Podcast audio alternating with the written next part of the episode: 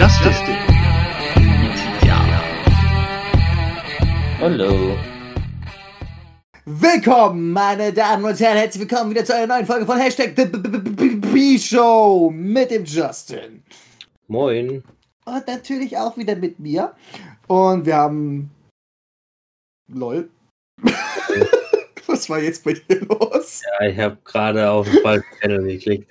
Ja, perfekt, das startet die wunderschönen letzten zwei Wochen Rückblickshow von Wrestling, von Raw und von SmackDown. Denn wir holen jetzt erstmal alles nach, was wir jetzt die letzten zwei Wochen nicht besprechen konnten. Weil was besprechen wir heute? Denn nächste Woche ist nämlich schon Survivor Series. Ja. Mit, äh, natürlich mit dem, ich habe keine Ahnung, was jetzt der Titel ist. Ich glaube, irgendwas mit Undertaker. Also, es hat auf jeden Fall mit dem Undertaker ja, zu tun. Mittlerweile gibt es drei Titel. Also, einmal Best of the Best. Genau, also, Best of the Best. Normale Survival Series Zeug anspielt, also Raw gegen SmackDown.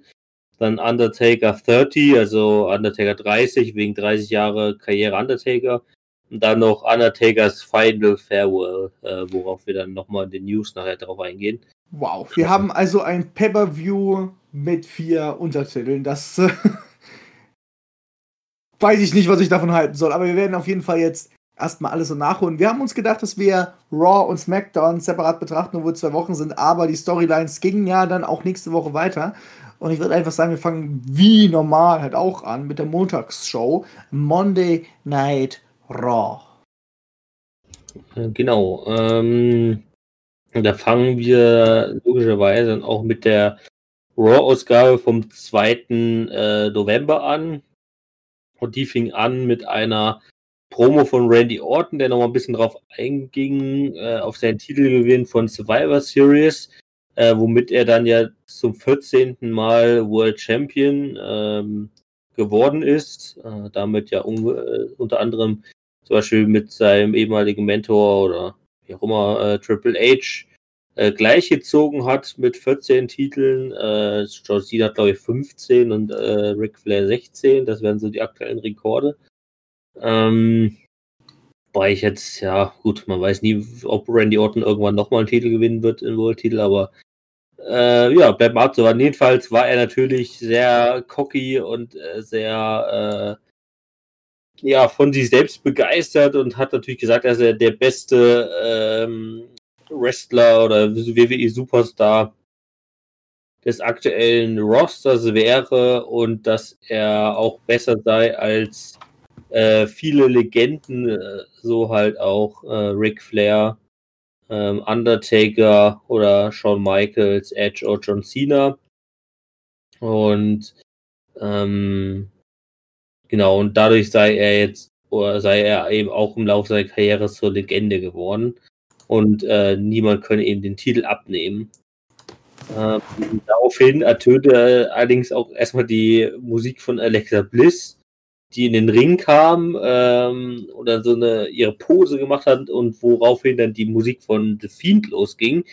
Ähm, natürlich in der Erwartung, ne, also Randy Orton gegen The Fiend, das hat man jetzt in den letzten Wochen, also schon im Oktober, schon ja ein bisschen äh, gesehen, sage ich jetzt mal, dass sich The Fiend da auch eingemischt hat, äh, was man jetzt ja wiederum auch in den vergangenen Raw-Ausgaben äh, ja in Firefly Funhouse oder in Promos von Bray Wyatt gesehen hat, der ja auch nochmal vermehrt auf Randy Orton eingegangen ist, zum Beispiel auch auf ihre damalige Rivalität ähm, die hatten ja mal irgendwann, das kann ich aber jetzt auch nicht mehr sagen, wann das war, vor zwei, drei Jahren, würde ich sagen.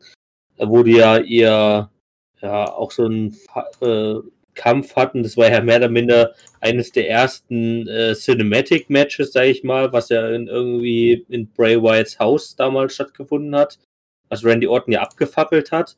Und das ja. finde ich eigentlich ganz klug, sozusagen das jetzt wieder aufzugreifen als Begründung, dass eben Defeats jetzt auf, ähm, auf Randy Orton abgesehen hat, weil man hatte immer noch diese, äh, sag ich mal, Erklärung, dass eben The Fiend ja so ein bisschen Rache üben will an denjenigen, die halt Böses getan haben oder so, sag ich jetzt mal, oder halt irgendwelche ja, Betrügereien gemacht haben oder ja, jetzt im Fall eben von Randy Orton, er hat halt damals das Haus von Bray Wyatt oder eben The Fiend, wie auch immer, abgebrannt, äh, nach dem, diesem Cinematic Match damals. Ähm, Das finde ich eigentlich ganz cool, dass sie das jetzt so wieder aufgreifen. Wobei ich auch darauf wetten könnte, dass das rein von Bray Wyatt selbst kommen, diese Ideen, und das garantiert nicht aus der Feder von irgendwelchen WWE-Schreibern stammt.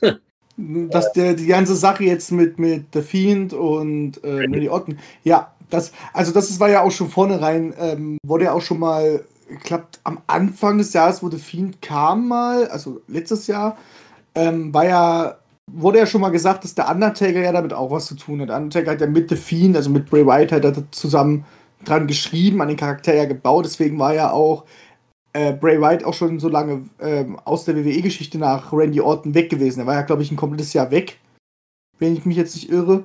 Mhm. War ja eigentlich fast ein Jahr und er kam ja damit zurück. Das hat ja damit quasi geendet. Deswegen ist es eigentlich an sich schon ganz cool, dass man es nochmal ganz kurz aufgreift. Nochmal. Ähm, und man merkt dann aber auch so, äh, und, und, und natürlich hast, also ich, geb, ich glaube schon, dass das aus der Feder von, äh, von The Fiend selber kommt, also von Bray Wyatt. Und ich kann mir gut vorstellen, dass wir halt da in der Hinsicht, glaube ich, auch nochmal ein Match sehen werden, dass Bray Wyatt jetzt gar nicht auf den Titel aus ist, sondern wann er jetzt quasi, vielleicht hilft er so ein bisschen, dass The Mist den Titel bekommt oder was auch immer, aber er nicht auf die Titeljagd ist, sondern er möchte einfach sich noch an Randy Orton ganz kurz rächen. Ich meine, er hat ja auch in letzter Zeit auch Leute angegriffen und ähm, kann mir gut vorstellen, dass Alexa Bliss damit auch was zu tun hat. Genau. Weil wir auch denken, dass er irgendwas mit Sister Abigail zu tun hat, irgendwie. Genau, apropos Alexa Bliss, genau, also Alexa Bliss stand dann im Ring, die Musik von Feed ging los, es wurde dunkel. Und als eben wieder hell wurde, stand dann aber auch nicht mehr Alexa Bliss im Ring ähm, und auch nicht Fiend, sondern äh, plötzlich fing sich äh, Randy Orton ein Claymore-Kick von Drew McIntyre. Also auch hier scheint so eine kleine äh, Verbindung noch da zu sein. Also das hat man ja auch schon davor in den Wochen gesehen, dass der Drew McIntyre so ein bisschen geholfen hat mit einer Ablenkung. Ähm, und als dann äh, Randy Orton bewegungslos im Ring lag äh, und Drew McIntyre dann nach einem kleinen Trash-Talk wieder gegangen ist, kamen dann plötzlich The Miz und John Morrison äh, aus dem ja, Publikumsbereich, nee, jetzt trotzdem mal, ähm, und der Miss war wirklich Sekunden davor, seinen äh, Money in the Bank Koffer einzulösen, den er erst kürzlich gewonnen hat. Ähm, hat schon den Ringrichter den Koffer übergeben und der Ringansage wollte gerade sagen, ja, der Miss äh, löst seinen Money in the Bank Koffer ein und zack, fängt sich der Miss halt auch einen Claymore Kick von Drew McIntyre und dann war das dann auch schon erledigt. Also ich sag mal so, es wurde im Prinzip schon angekündigt, dass der Miss eincasht Allerdings hat noch nicht die Ringglocke, ähm, ist noch nicht die Ringglocke ertönt, weshalb das Match nicht offiziell war und weshalb Mist trotzdem weiterhin Mr. Money in the Bank ist. Also sein Money in the Bank Vertrag ist Ich glaube auch nicht. Verloren ich glaub, gegangen. Ich glaube auch nicht, dass er es äh, in der Show einlöst. Ich habe das lange, ich habe das blöde Gefühl, dass es irgendwie beim Pay-Per-View einlöst, wenn da, wenn wirklich äh, Ren, äh, äh, na, Ron Reigns eher weniger. Ich glaube, wenn Randy Orton irgendwo dumm rumliegt, so, weißt du und nichts mehr machen kann. Ich glaube nicht, dass es einlöst gegen ähm, True, weil man möchte ja, glaube ich, dass True nochmal den Titel dann bekommt und ihn länger hält, dass dann eher eine Fehde zwischen ihm und Miss nochmal passiert, weil mit Randy Orton ist es einfach vorbei, das muss dann irgendwie enden damit. Ähm, oder aber man löst das halt so ein, dass man halt sagt, okay, es gibt nochmal ein Match True McIntyre gegen Randy Orton ähm, The Miz kommt dann aber an, casht ein und gewinnt den Titel und die Fehde ja, geht mit, mit Drew McIntyre gegen The Miz halt weiter und Randy Orton ist dann ab dem Zeitpunkt halt raus. Also er wird nochmal in ein Triple Threat Match mit reingehen, aber hat da nichts groß mit zu sagen, wird da auch verlieren, wird zwar vielleicht nicht gepinnt ähm, oder so oder oder er ist derjenige, der gepinnt wird dann, aber ich glaube, dann ist auch Randy Orton dann erstmal vorbei und ich glaube, der hat dann auch seine, seine Auftritte, die er haben sollte, auch erstmal rum und geht erstmal wieder in seine typische Pause, was er ja immer ja, macht. Die, das, das Szenario können wir sich auch am ehesten noch vorstellen. Äh, dass halt The Miz dann irgendwann abcasht, dann alle drei nochmal zusammenkommen und dann es halt mit The Miz und Drew McIntyre weitergeht. Ähm, genau. Das genau. denke ich halt. Also ich denke es mir noch nicht mal, dass es jetzt bei der Survivor Series passieren wird, weil das ist mir so ein bisschen zu früh. Ja, nee, das, das wahrscheinlich dann Anfang nächsten Jahres passieren. Ja, bei, also oder vielleicht ja. noch bei TLC, dass es man beim Royal Rumble auflöst oder so, also irgendwie so um die Dreh, kann ich es mir gut vorstellen. Genau, jedenfalls Cash-In von The Miz ist missglückt. ähm, oh Gott, Alter! Und, Ich dachte, äh, ich bin dafür da. damit war halt auch diese Szene natürlich vorbei. Im Backstage-Bereich hat sich dann der Mist und vor allem John Morrison natürlich nochmal drüber aufgeregt, dass halt ähm, Drew McIntyre da eingegriffen hat und eben die Chance verwehrt hat. Ähm, aber Drew McIntyre hat halt auch danach nochmal klargestellt, dass nur er derjenige sein wird, der ähm, Randy Orton den Titel wieder abnehmen wird und eben nicht einfach so ein Mist daherkommt und mal schnell sagen abcasht. ist halt gleich so ein Witz gemacht. Und äh, Alter. ähm, genau, und so hat man es ja so ein bisschen erklärt. Und das war dann ja auch später nochmal eine Rolle fürs Main Event. Zwischenzeitlich gab es dann noch als erstes Match ein Guitar on a Pole Match, also eine Weiterführung der Rivalität zwischen Jeff Hardy und Elias. Ähm, also diese on a Pole Matches sind ja, ja, wird immer mal also geschätzt, würde ich sagen, so ein, zwei Mal pro Jahr gibt es sowas in der WWE.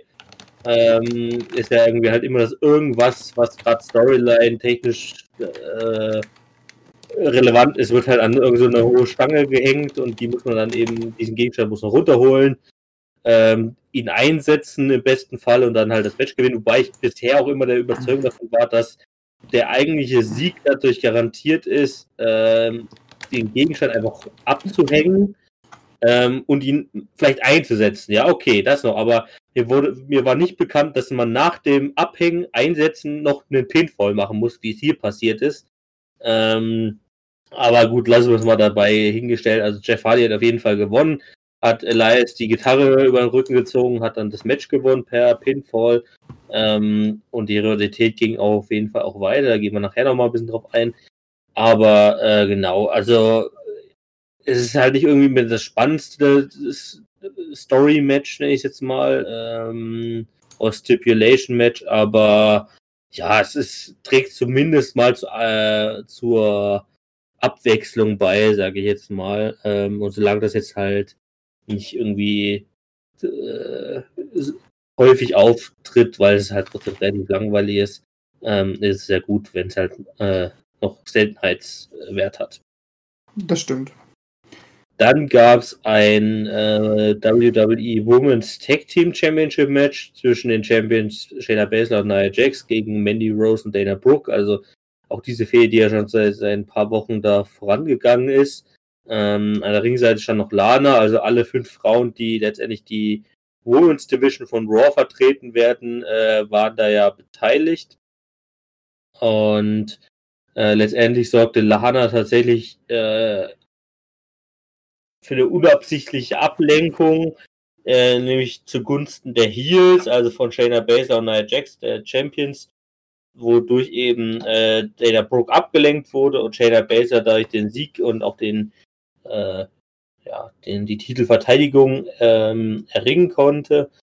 Ähm, und somit, ähm, genau, hat man da jetzt eh nochmal, also muss es im Allgemeinen sagen, alles, was wir jetzt bei Raw und SmackDown mittlerweile besprechen, ähm, in den vier Shows und auch in der nächsten Woche natürlich, äh, spielt halt vieles einfach auf die, ähm, schon auf das Survivor Series Pay-Per-View hin.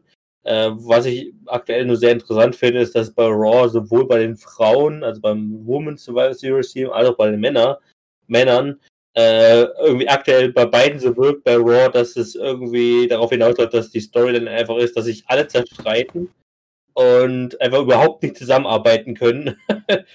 ähm, also hier bei den Frauen eben Shayna Baszler, naja, Jax auf der einen Seite und Mandy Rose, Dana Brooke und Lana auf der anderen Seite, ähm, die halt überhaupt nicht miteinander können so wirklich äh, und am Ende sollen sie da halt in so einem Survivor Series Match antreten. Also da bin ich mal sehr gespannt, wie das noch ausgehen wird. Ähm, meine aktuelle Prognose ist, dass es bei einem Team äh, komplett schief geht und bei dem anderen Team äh, wird es genau aus dem Grund äh, klappen, weil sie sozusagen gegenseitig beweisen wollen, dass es die Beste sind und dann klappt das auch. Ähm, aber mal gucken, wie es letztendlich ausgeht. Da kommen wir natürlich nächste Woche drauf bei unserem Tippspiel für die Survivor Series. Ja, es ist aber generell ja, es ist aber auch schon immer so, dass es bei das von Survivor Series ähm, so, so was immer ist, dass die im Team erstmal nicht klarkommen und dann erstmal zu zeigen, dass die beide Teams erstmal miteinander nicht harmonieren. Das ist ja bei SmackDown wird das dann auch noch passieren, beziehungsweise ist ja auch schon passiert. Also pff, mal gucken. Ähm, genau, dann gab es so zwischenzeitlich ein Intermezzo zwischen Bobby Lashley und R-Truth, wo R-Truth von Anfang an klarstellen wollte, ja, komm Bobby, wir sind auch beide Champions, wir müssen auch jetzt gleich gegeneinander kämpfen.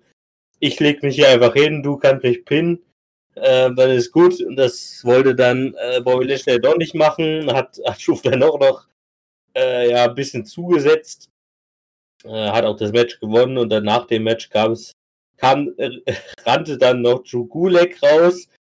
Äh, Bobby Lashley hat sich da auch gefragt, was soll das denn jetzt hier für ein Scheiß? Der unterbricht jetzt hier gerade meine Siegesfeier. Äh, streckt auch Drew Gulek nieder, der eigentlich gerade a Truth Pin wollte für den 24-7 Championship. Ähm, und als man dachte, ja gut, jetzt liegen beide Typen da im Ring, äh, wirft Bobby Lashley die Drew Gulek doch noch auf a Truth drauf, wodurch dann der Titelwechsel dann doch noch passiert ist obwohl beide bewusstlos waren. Ähm, aber gut, äh, somit haben wir zumindest dann einen neuen 24-7 Champion Cup für eine Woche. Wow.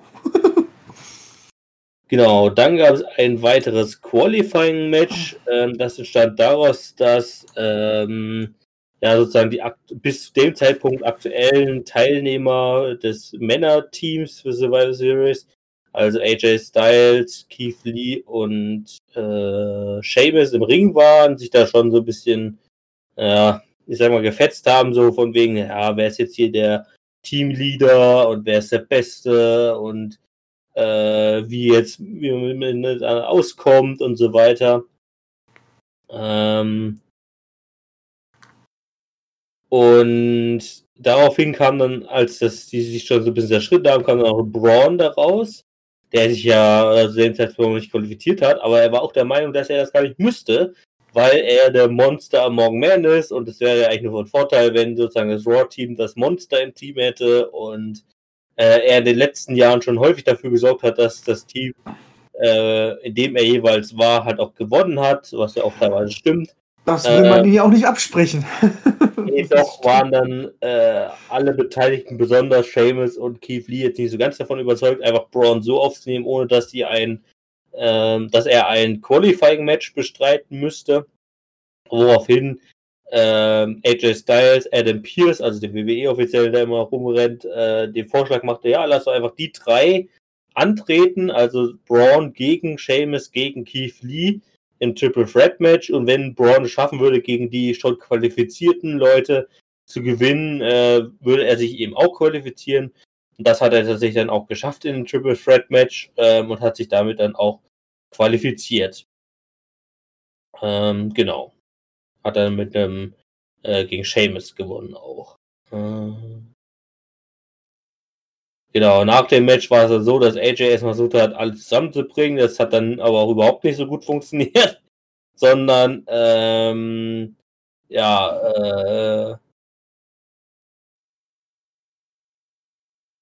hat zuerst Seamus, glaube ich, auf Braun den Bro-Kick gemacht. Ähm, Keith Lee hat dann Seamus aus dem Ring geworfen und daraufhin hat dann AJ Styles auch Keith Lee aus dem Ring geworfen, äh, worauf sich dann nur noch AJ Styles gefreut hat, aber ja, für die Teammoral war das jetzt nicht so ganz fördernd, würde ich mal behaupten. Ähm, genau das meine ich eben auch mit dem, was ich gerade eben schon bei den Frauen gesagt habe, so von wegen, ja, also die Teamchemie von den Raw-Teams ist aktuell noch sehr schlecht.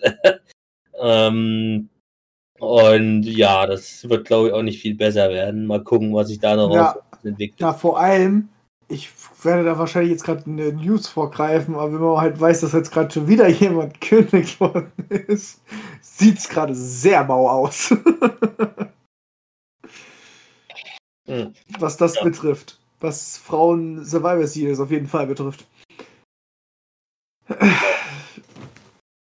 Ähm, ja, und dann gab es noch eine Auseinandersetzung zwischen der Tag Team Division äh, wo erstmal äh, das Hurt Business in der VIP Lounge, äh, also in MVPs Talkshow logischerweise äh, im Ring stand ähm, und so erstmal ein bisschen darauf einging, dass ja Bobby Lashley gegen den Intercontinental als US Champion gegen den Intercontinental Champion Sami Zayn äh, antritt bei Survivor Series. Ähm, war natürlich davon überzeugt, dass er auf jeden Fall gewinnen wird.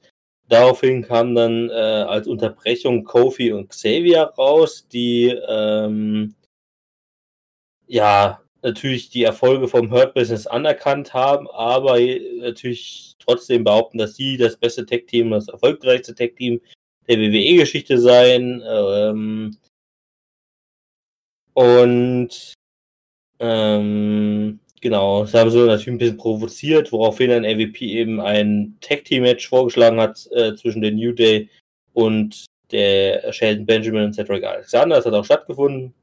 Und da hat tatsächlich dieses Hurt Business, also Sheldon Benjamin und Cedric Alexander gegen New Day gewonnen, womit man wahrscheinlich oder höchstwahrscheinlich jetzt schon einen, sozusagen Grundstein gelegt hat für die nach Survivor Series äh, folgende Rivalität um die Raw Tag Team Championships, nämlich eben zwischen den New Day, den aktuellen Champions, gegen äh, Sheldon Benjamin und Cedric Alexander, was ich sehr, sehr gut finde, weil das Hurt Business gefällt mir ja auch immer besser. Ähm, wo wir, ich glaube, beide anfänglich noch gedacht haben, hm, was soll das jetzt werden aus den äh, Leuten, aber mittlerweile hat sich das, finde ich, echt eine ganz coole äh, ähm, Richtung entwickelt, sind halt aktuell, man muss halt wirklich so sagen, dass das Hurt Business auf jeden Fall aktuell eine der ja, Hauptträger der Raw-Show ist, sage ich jetzt mal. Äh, was halt stimmt. Halt angeht. Äh, auf jeden Fall einer der Topstars gerade zur Zeit. Man muss halt auch sagen, also wenn MVP wahrscheinlich nicht gewesen wäre, der jetzt Anfang des Jahres dann nochmal gesagt hat, okay, ich mache jetzt nochmal einen Run in der WWE, sowohl als äh, Wrestler als auch als Manager. Also ich glaube, wenn der MVP nicht gewesen wäre, vielleicht auch mit seinen Ideen, sag ich mal, äh, wären Bobby Lashley, Cedric Alexander und Sheldon Benjamin, die ja vorher äh, alle, naja, zumindest bis auf Bobby Lashley, alle ziemlich in der Versenkung verschwunden waren. Also ich sag mal so, äh, MVP hat, glaube ich, schon die Karrieren von ähm, Shelton Benjamin und Cedric Alexander im Besonderen, aber auch von Bobby Lashley auch nochmal sehr gepusht, sage ich jetzt mal. Ähm, das da stimmt. Ist gutes Stable entstanden. Ähm, das genau. stimmt. Ändert trotzdem nichts an, mein, an, meiner Aussage, dass ich Bobby Lashley äh, eher immer noch nur leider sehe, dass er halt nur funktioniert mit einem Manager. So, also ja. der funktioniert alleine halt einfach nicht. Der braucht anscheinend wirklich immer irgendjemand, der daneben ist, wahrscheinlich, damit er als, als Superstar anscheinend funktioniert. Ich bin gegen Bob Lashley immer noch so eingestellt, dass ich den nicht so mag einfach. Also ich, weil ich, ich könnte, kann nichts mit dem anfangen persönlich jetzt. Aber ich gebe offen und ehrlich zu, ja, das Hot Business ist einer mit jetzt gerade Top Superstars, was Raw betrifft, die halt gerade die Show halt, halt auch ausmachen. Ja. Darf man halt auch nicht. Also die prägen gerade so ein bisschen mit, wie die Show funktioniert. Und genau das wollen die ja auch rüberbringen. Äh, was ich nur traurig halt finde, wenn man es vergleicht, was also, der Hurt Business bringt Raw voran, sind gerade die beste Crew und dann hast du noch Undis, äh, die, die Undisputed, nee, wie heißt Ach, verdammt, Undisputed. genau, Retribution. Ah, verdammt, ist heute los? Genau, ich meine, diese Gruppierung halt, die eigentlich versuchen, gerade die WW einzunehmen und die quasi eigentlich nur gerade absteigen. Also, das merkt man halt, ja. Also mit Retribution, um das nochmal kurz aufzugreifen, also wir sind ja mittlerweile sogar aus der Rivalität sozusagen mit Hurt Business raus. Also das ist ja mehr ja, mit eben. worden. Sie sind mittlerweile eigentlich so in der Undercard angekommen als komplette Gruppierung, dass sie jetzt halt irgendwelche Matches gegen äh, Ricochet oder halt gegen einzelne Wrestler haben, die jetzt halt selbst in der Mid- oder Undercard sind. Ähm, also äh, ganz ehrlich, ich gebe Retribution noch maximal bis Ende des Jahres, dann ist das Ding erledigt, weil die einfach dann ja. keine Bedeutung mehr haben. Ähm, haben sie ja jetzt schon nicht mehr. Also ich gebe dir noch nicht ja. mal bis Ende des Jahres. Ich kann mir gut vorstellen, dass sie einfach in Versenkung geraten. Vor allem, weil sie jetzt versucht haben, Ricochet rüberzubringen äh, noch mit rüberzunehmen. Und dann liest du aber auf der anderen Seite in den News, dass jemand äh, auf Verlangen aus der Gruppierung raus wollte. Also mh, hm, man merkt, man hat da halt einfach verkackt bei der Gruppierung so ein bisschen. Und mir tun die Superstars damit eigentlich mehr leid. Ja. Aber ich glaube, was wir uns auf jeden Fall erwartet für äh, TLC dann im Dezember vielleicht auch noch weitergehen, ist, denke ich, auf jeden Fall eben das Raw Tag Team Championship Fehde zwischen New Day und äh, dem Hurt Business.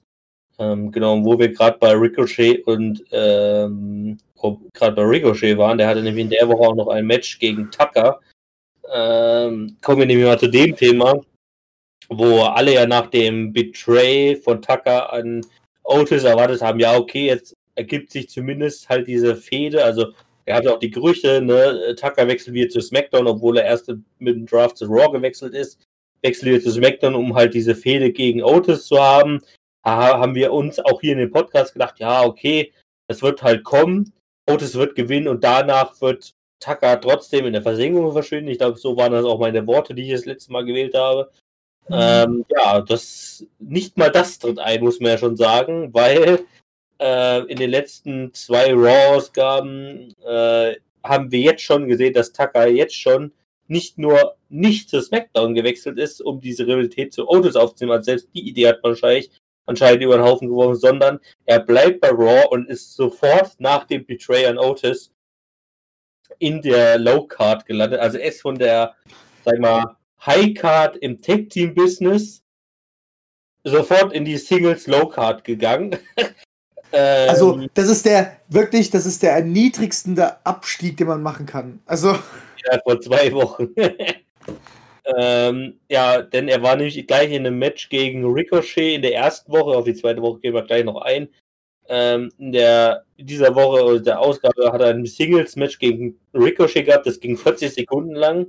Er hat das Match verloren äh, gegen Ricochet, wobei man da eben auch schon sagen muss, auch Ricochet ist ja nun leider, leider in den letzten Wochen und Monaten immer weiter da in diese Mid- und Low-Card abgerutscht und hat da ja auch keine wirkliche Bedeutung mehr gehabt und dann verliert er halt innerhalb von 40 Sekunden gegen äh, ihn.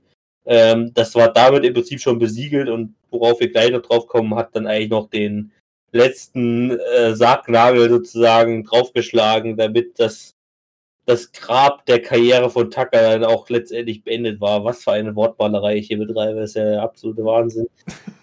ähm, genau, aber das ist halt wirklich eine Tragik gewesen, sag ich mal. Vor allen Dingen auch seine Ringkleidung, muss man auch mal dazu sagen. In der ersten Woche ist er mit so einer äh, Wrestling-Leggings äh, angetreten, also mit sozusagen so einer Wrestling-Hose, die halt komplett eine komplette Hose ist sozusagen. In der zweiten Woche hat er nochmal ein komplett anderes Outfit angehabt. Ähm, so ein Overall, oder wie sagt man hier, so, so ein, so ein, ja, ich nenne es immer so ein Big Show-Anzug, ja, da weiß jeder, was ja. ich meine. Äh, ich weiß, was du meinst. Und naja, das, das sieht man halt auch schon, dass ihm da wahrscheinlich gesagt wurde, ja, zieh mal das und das an und mach mal das und das, äh, weil das wahrscheinlich auch alles schon irgendwie nicht mehr so darauf hindeutet, dass er noch irgendeine Bedeutung letztendlich hat. Gut, kommen wir zumindest jetzt in der ersten Raw-Ausgabe zum Main-Event. Das war nochmal so ein bisschen der Abschluss des anfänglichen Segments, nämlich ein Two-in-One-Handicap-Match zwischen Drew McIntyre und Miz Morrison, äh, was auch Drew McIntyre gewonnen hat. Also hier war sozusagen nochmal die Forderung ja auch von Miz Morrison sozusagen Rache zu üben und ähm, was man jetzt letztendlich daraus gelernt hat, äh, ähm, war eben, dass ähm, nach dem Match Randy Orton nochmal eingegriffen hat, hat nochmal äh, McIntyre angegriffen und danach ähm, ist dann auch nochmal die Musik von Defeat ertönt. Also man hat aktuell sozusagen in der Top Division von Raw die Situation, dass eben Randy Orton der Champion ist. Drew McIntyre prinzipiell immer noch der Hauptherausforderer. Defeat mischt er auch irgendwie immer noch bei allem mit, äh, vor allen Dingen natürlich auch gegen Randy Orton. Und Miss und Morrison stellen sich aktuell unterdessen so ein bisschen auf die Seite von Randy Orton, obwohl er ja der Champion ist, Randy Orton und äh, Miss Mr. Money the Bang. Also eigentlich müssten die auch gegeneinander sein. Ja, aber, aber die Gründe sind ja eigentlich erstmal, also äh, ja, natürlich um den Titel zu holen. Ja, aber wahrscheinlich erstmal das Ziel äh, Joe McIntyre ausgegeben, äh, weil er halt genau. in diesen Cash-In eingegriffen hat. Richtig. Aber ähm, natürlich ist auf der einen Seite halt erstmal, um Randy Orton auf eine Seite zu kommen. Also so, dass man halt sagen kann, öh, wir würden nie den Titel von dir holen wollen. Während du der Titelträger bist, würden wir ja nie tun. Ähm, darum geht es ja dann auch. Äh, aber, äh, scheiße, jetzt habe ich meinen Satz vergessen.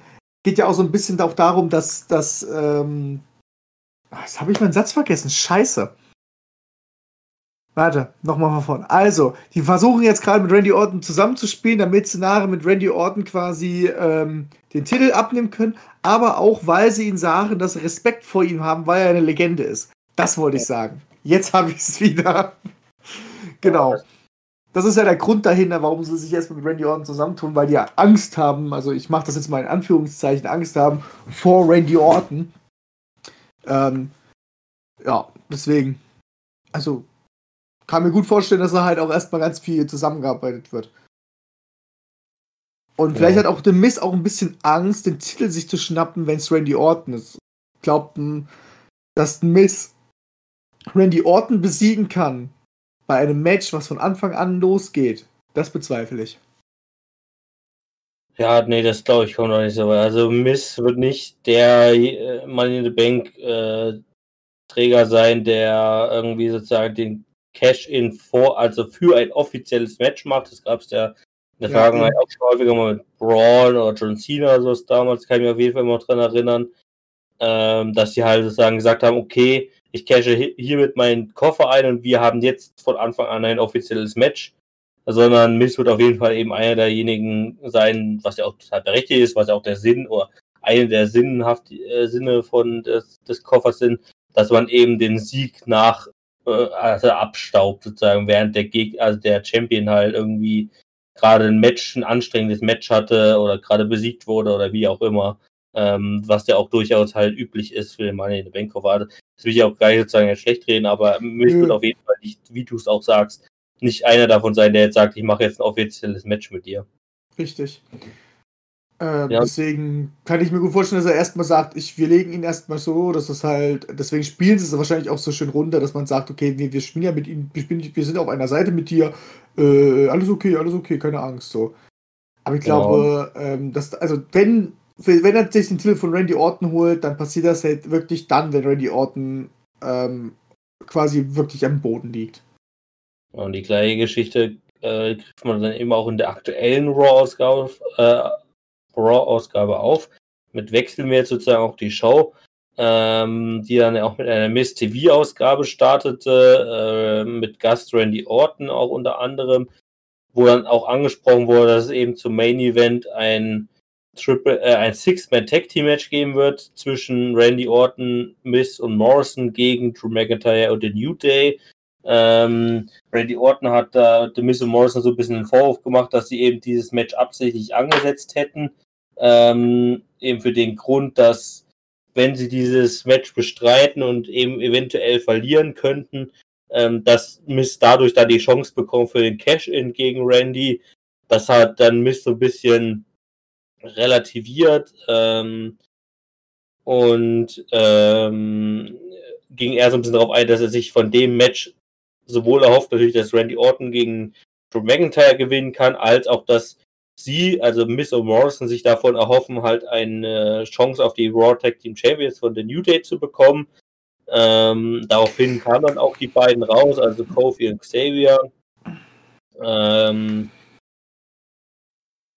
die Das sich darüber war- so ein bisschen lustig gemacht haben, dass halt Miss und Morrison überhaupt diesen Anspruch gestellt hätten jetzt. Ähm, daraufhin kam dann auch noch äh, Drew McIntyre raus. Ähm, es entstand halt ein Brawl, ähm, was so, äh, sogar damit endet, dass Randy Orton diesen Brawl gewonnen hat äh, im äh, ja, Zuge der Heels sozusagen. Was mich auch noch mal so ganz kurz, ich, ich weiß nicht genau, wie die Regeln ausgesagt, äh, wie, wie die Regel, äh, Regeln aussehen, zwecks ähm, Money in the Bank, Koffer und Vertrag halt, gell? Wir hatten es ja jetzt gehabt beim Royal Rumble, hieß es ja eigentlich, der Royal Rumble Gewinner kann sich ein Match aussuchen äh, gegen einen Champion, gell? So, und normalerweise nimmt man sich ja dann einen von den Raw oder von den äh, SmackDown Stars. Und da hat ja ähm, Charlotte Flair ja quasi sich dafür entschieden, äh, einen NXT-Superstar als Herausforderung auszusuchen, gell? Mhm. Ähm, und deswegen ist jetzt meine Frage, weil ich irgendwie gerade auf diese Idee gekommen ist, kann es vielleicht auch sein, dass man jetzt sagt, dieser Money in the Bank Vertrag kann auch auf Tech-Teams ausgewirkt werden, also dass es dann auf den New Day gehen könnte. Das ist nicht. Also, es war jetzt, also ich kann es mir halt nicht vorstellen, aber ähm, wäre ja auch irgendwie jetzt nach dem Charlotte Flair-Ding halt, weil wir ja auch gedacht haben, das geht nur auf Raw und, und, und, und, und SmackDown, wäre das ja halt auch ein irgendwas, was halt funktionieren könnte, vielleicht. Weißt du? Nee, also Es ist mir nur so gestern halt eingefallen, ob das denn überhaupt funktionieren kann. Also eigentlich ist damit, glaube ich, immer äh, angelehnt, sozusagen ähnlich, äh, muss- ähnlich wie beim Royal Rumble, ist ja eigentlich auch immer vorausgegeben, dass man eine Chance auf einen World-Titel bekommt dadurch. Und also man kann, glaube ich, zum Beispiel auch, also es hat halt noch nie jemand gemacht und ich glaube, dadurch wurde es halt auch noch nie hinterfragt, ähm, dass halt ein Money in the Bank Koffer gegen den US oder gegen den Intercontinental Championship äh, äh, angewendet wurde, was halt auch relativ sinnlos ist, weil man erkämpft ja, ja schon halt diese Chance, um letztendlich halt äh, World Champion zu werden und halt nicht einen der kleinen Titel zu bekommen, die man halt auch so mal schneller bekommen könnte. Ähm, und so ähnlich wird es auch bei der Tag Team, also es wäre halt relativ sinnlos, so ein Tag Team Championship. Ja klar, also das sinnlos ist, also das war halt auch mein, genau das war halt auch mein Gedanke, nur ähm, ich habe halt überlegt gehabt, das war ging da halt auch auf, weil, weil, weil mir das mit diesem Chart, mit der Charlotte Flair halt äh, so war, weil ich mir auch so gedacht habe, naja, aber ich würde ja auch nie äh, wollen, ähm, also bei Royal Rumble gewinnen und trete dann aber gegen den NXT Champion an, so weißt du? Würde ja. ich persönlich halt auch nicht machen wollen. Trotzdem hat es ja dann gemacht, quasi. Gut, wir reden immer noch von Storylines, gell? Aber ähm, mir ist das dann nur so eingefallen, weil ja Miss und Morris halt ja auch eigentlich ein Tag-Team sind und es wäre halt auch eine logische Erklärung dann halt auch. Dass die dann sagen, oh, wir würden das dann eher tun. Ja, nee. Wird, glaube ich, nicht passieren. Ja. Ich wollte es doch wissen. Es war mal so, weil es mein Kopf sich so überlegt hatte. Unterdessen äh, komplettierte man diese Woche bei Raw das Männer Survivor Series Team mit einem äh, letzten Qualifying Match. Es war nochmal ein Triple Threat Match zwischen äh, Riddle, heißt er mittlerweile ja nur. Ich werde, oh glaube ich, weiterhin davon absehen, ihn so zu nennen. Ich bleibe immer bei Matt Riddle äh, gegen Elias und Jeff Hardy. Ähm, ja, war so schon von Anfang an so ein bisschen voraussagbares Match, dass eben Matt Riddle gewinnen wird. Ähm, Elias und Jeff Hardy halt trotzdem weiterhin ihre Rivalität ausüben werden. Und so hat, man, hat sie ja ein bisschen das Match gestaltet. Äh, jedenfalls kann man jetzt äh, sagen, Matt Riddle ist neben AJ Styles, Braun Strowman, Keith Lee und Sheamus der fünfte Mann äh, des Survivor Series Team. Und ich glaube, da kommen wir gleich auch noch drauf, hat sie das Frauenteam auch noch komplettiert. Ähm, genau, aber zuerst kommen wir nochmal zu einem weiteren Titelwechsel. Natürlich mal wieder der 24-7 Championship, der in dieser Raw-Ausgabe auch nicht nur einmal gewechselt hat. Das erste Mal allerdings ähm, ja im Backstage-Bereich, als Drew Gulak äh, ja den Vorschlag gemacht hat, sich dem Hurt-Business anzuschließen. Darüber waren dann die Beteiligten nicht so ganz äh, erfreut, ähnlich wie es auch schon mal äh, Titus O'Neill versucht hat. Ähm, ja, sie haben Drew, äh, Drew Gulak so ein bisschen zusammengeschlagen. Artuf hat sich wieder rangesneakt und hat sich den Titel abgeschnaubt, äh, abgestaubt. Ähm, ist dadurch erneut mal wieder 24-7 Champion geworden. Und später in der Show gab es dann, ja, also ich will es mal so nennen, es gab eine Aneinanderreihung von 24-7 Champions. Warte, warte, warte, bevor du das, bevor du das vorliest, ich habe da mich, das war so geil. Ähm, ich gucke ja öfters, bin ich ja bei Wrestling Insight, Facebook-Gruppe und so, die bringen ja auch manchmal die News und da hat er halt äh, das so aufgeschrieben, äh, wie dieser Wechsel halt war. Ähm, ich will das einfach mal vorlesen. Also mehrere Titelwechsel um die 24-7 Championship bei Raw. Während der gestrigen Raw-Episode kam es gleich zu mehreren Titelwechseln um die 24-7 äh, Championship. Zunächst konnte er Truth während eines Backstage-Segments den Titel von Gulak zurückerobern, um seine 43. Titelregentschaft zu feiern. Danach kam es noch zu einem 24-7 Championship-Match zwischen R Truth gegen gleich sechs Gegner. Die anderen Teilnehmer waren Drew Gulak, Eric, Akira Tozawa, Taka Gran Metallic und Linz Dorado. Dieses Match endete mit einem Pinfall von Akira Tozawa gegen F-Truth. Tozawa feierte damit seine sechste Titelregentschaft. Danach konnte Eric Tozawa pinnen ähm, um zum ersten Mal den Titel zu halten. Danach gewann Gulik den Titel von Eric und war somit bereits zum fünften Mal der Titelträger. Danach verlor er den Titel an Tucker, der zum ersten Mal den Titel gewann. Dieser verlor den Titel erneut an Gulik, der damit zum sechsten Mal den Titel hielt. Daraufhin konnte Tucker den Titel erneut gewinnen, welcher zum zweiten Mal äh, ja, Tucker hat zum zweiten Mal gewonnen. Ja, ich musste erstmal switchen, weil ich habe es mir nicht fotografiert. Lafon hat den Titel, zum ersten Mal den Titel gewonnen, dieser verlor den Titel erneut an Gulak, der damit zum sechsten Mal den Titel hielt. Daraufhin konnte Taga den Titel erneut gewinnen, welcher zum zweiten Mal Titelträger wurde, um den Titel erneut um den Titel erneut verlor, und zwar an Gran Metallic, der zum ersten Mal den Titel gewann und ihn gleich an Linz Dorado verlor, der auch zum ersten Mal den Titel gewinnen konnte. Am Ende des Matches konnte sich Air Truth erneut durchsetzen, nachdem er Linz Dorado pinte. Dieses nun bereits der 44. 24-7-Titelgewinn von F-Truth. Danach lief F-Truth mit dem Titel davon. Und ganz zum Schluss schrieb er nur ganz fett, allein das Lesen tut schon in den Augen weh und verwirrt manchen. Ja. Und genauso war es halt auch, wirklich. Das war halt wirklich so, was ist da jetzt gerade passiert?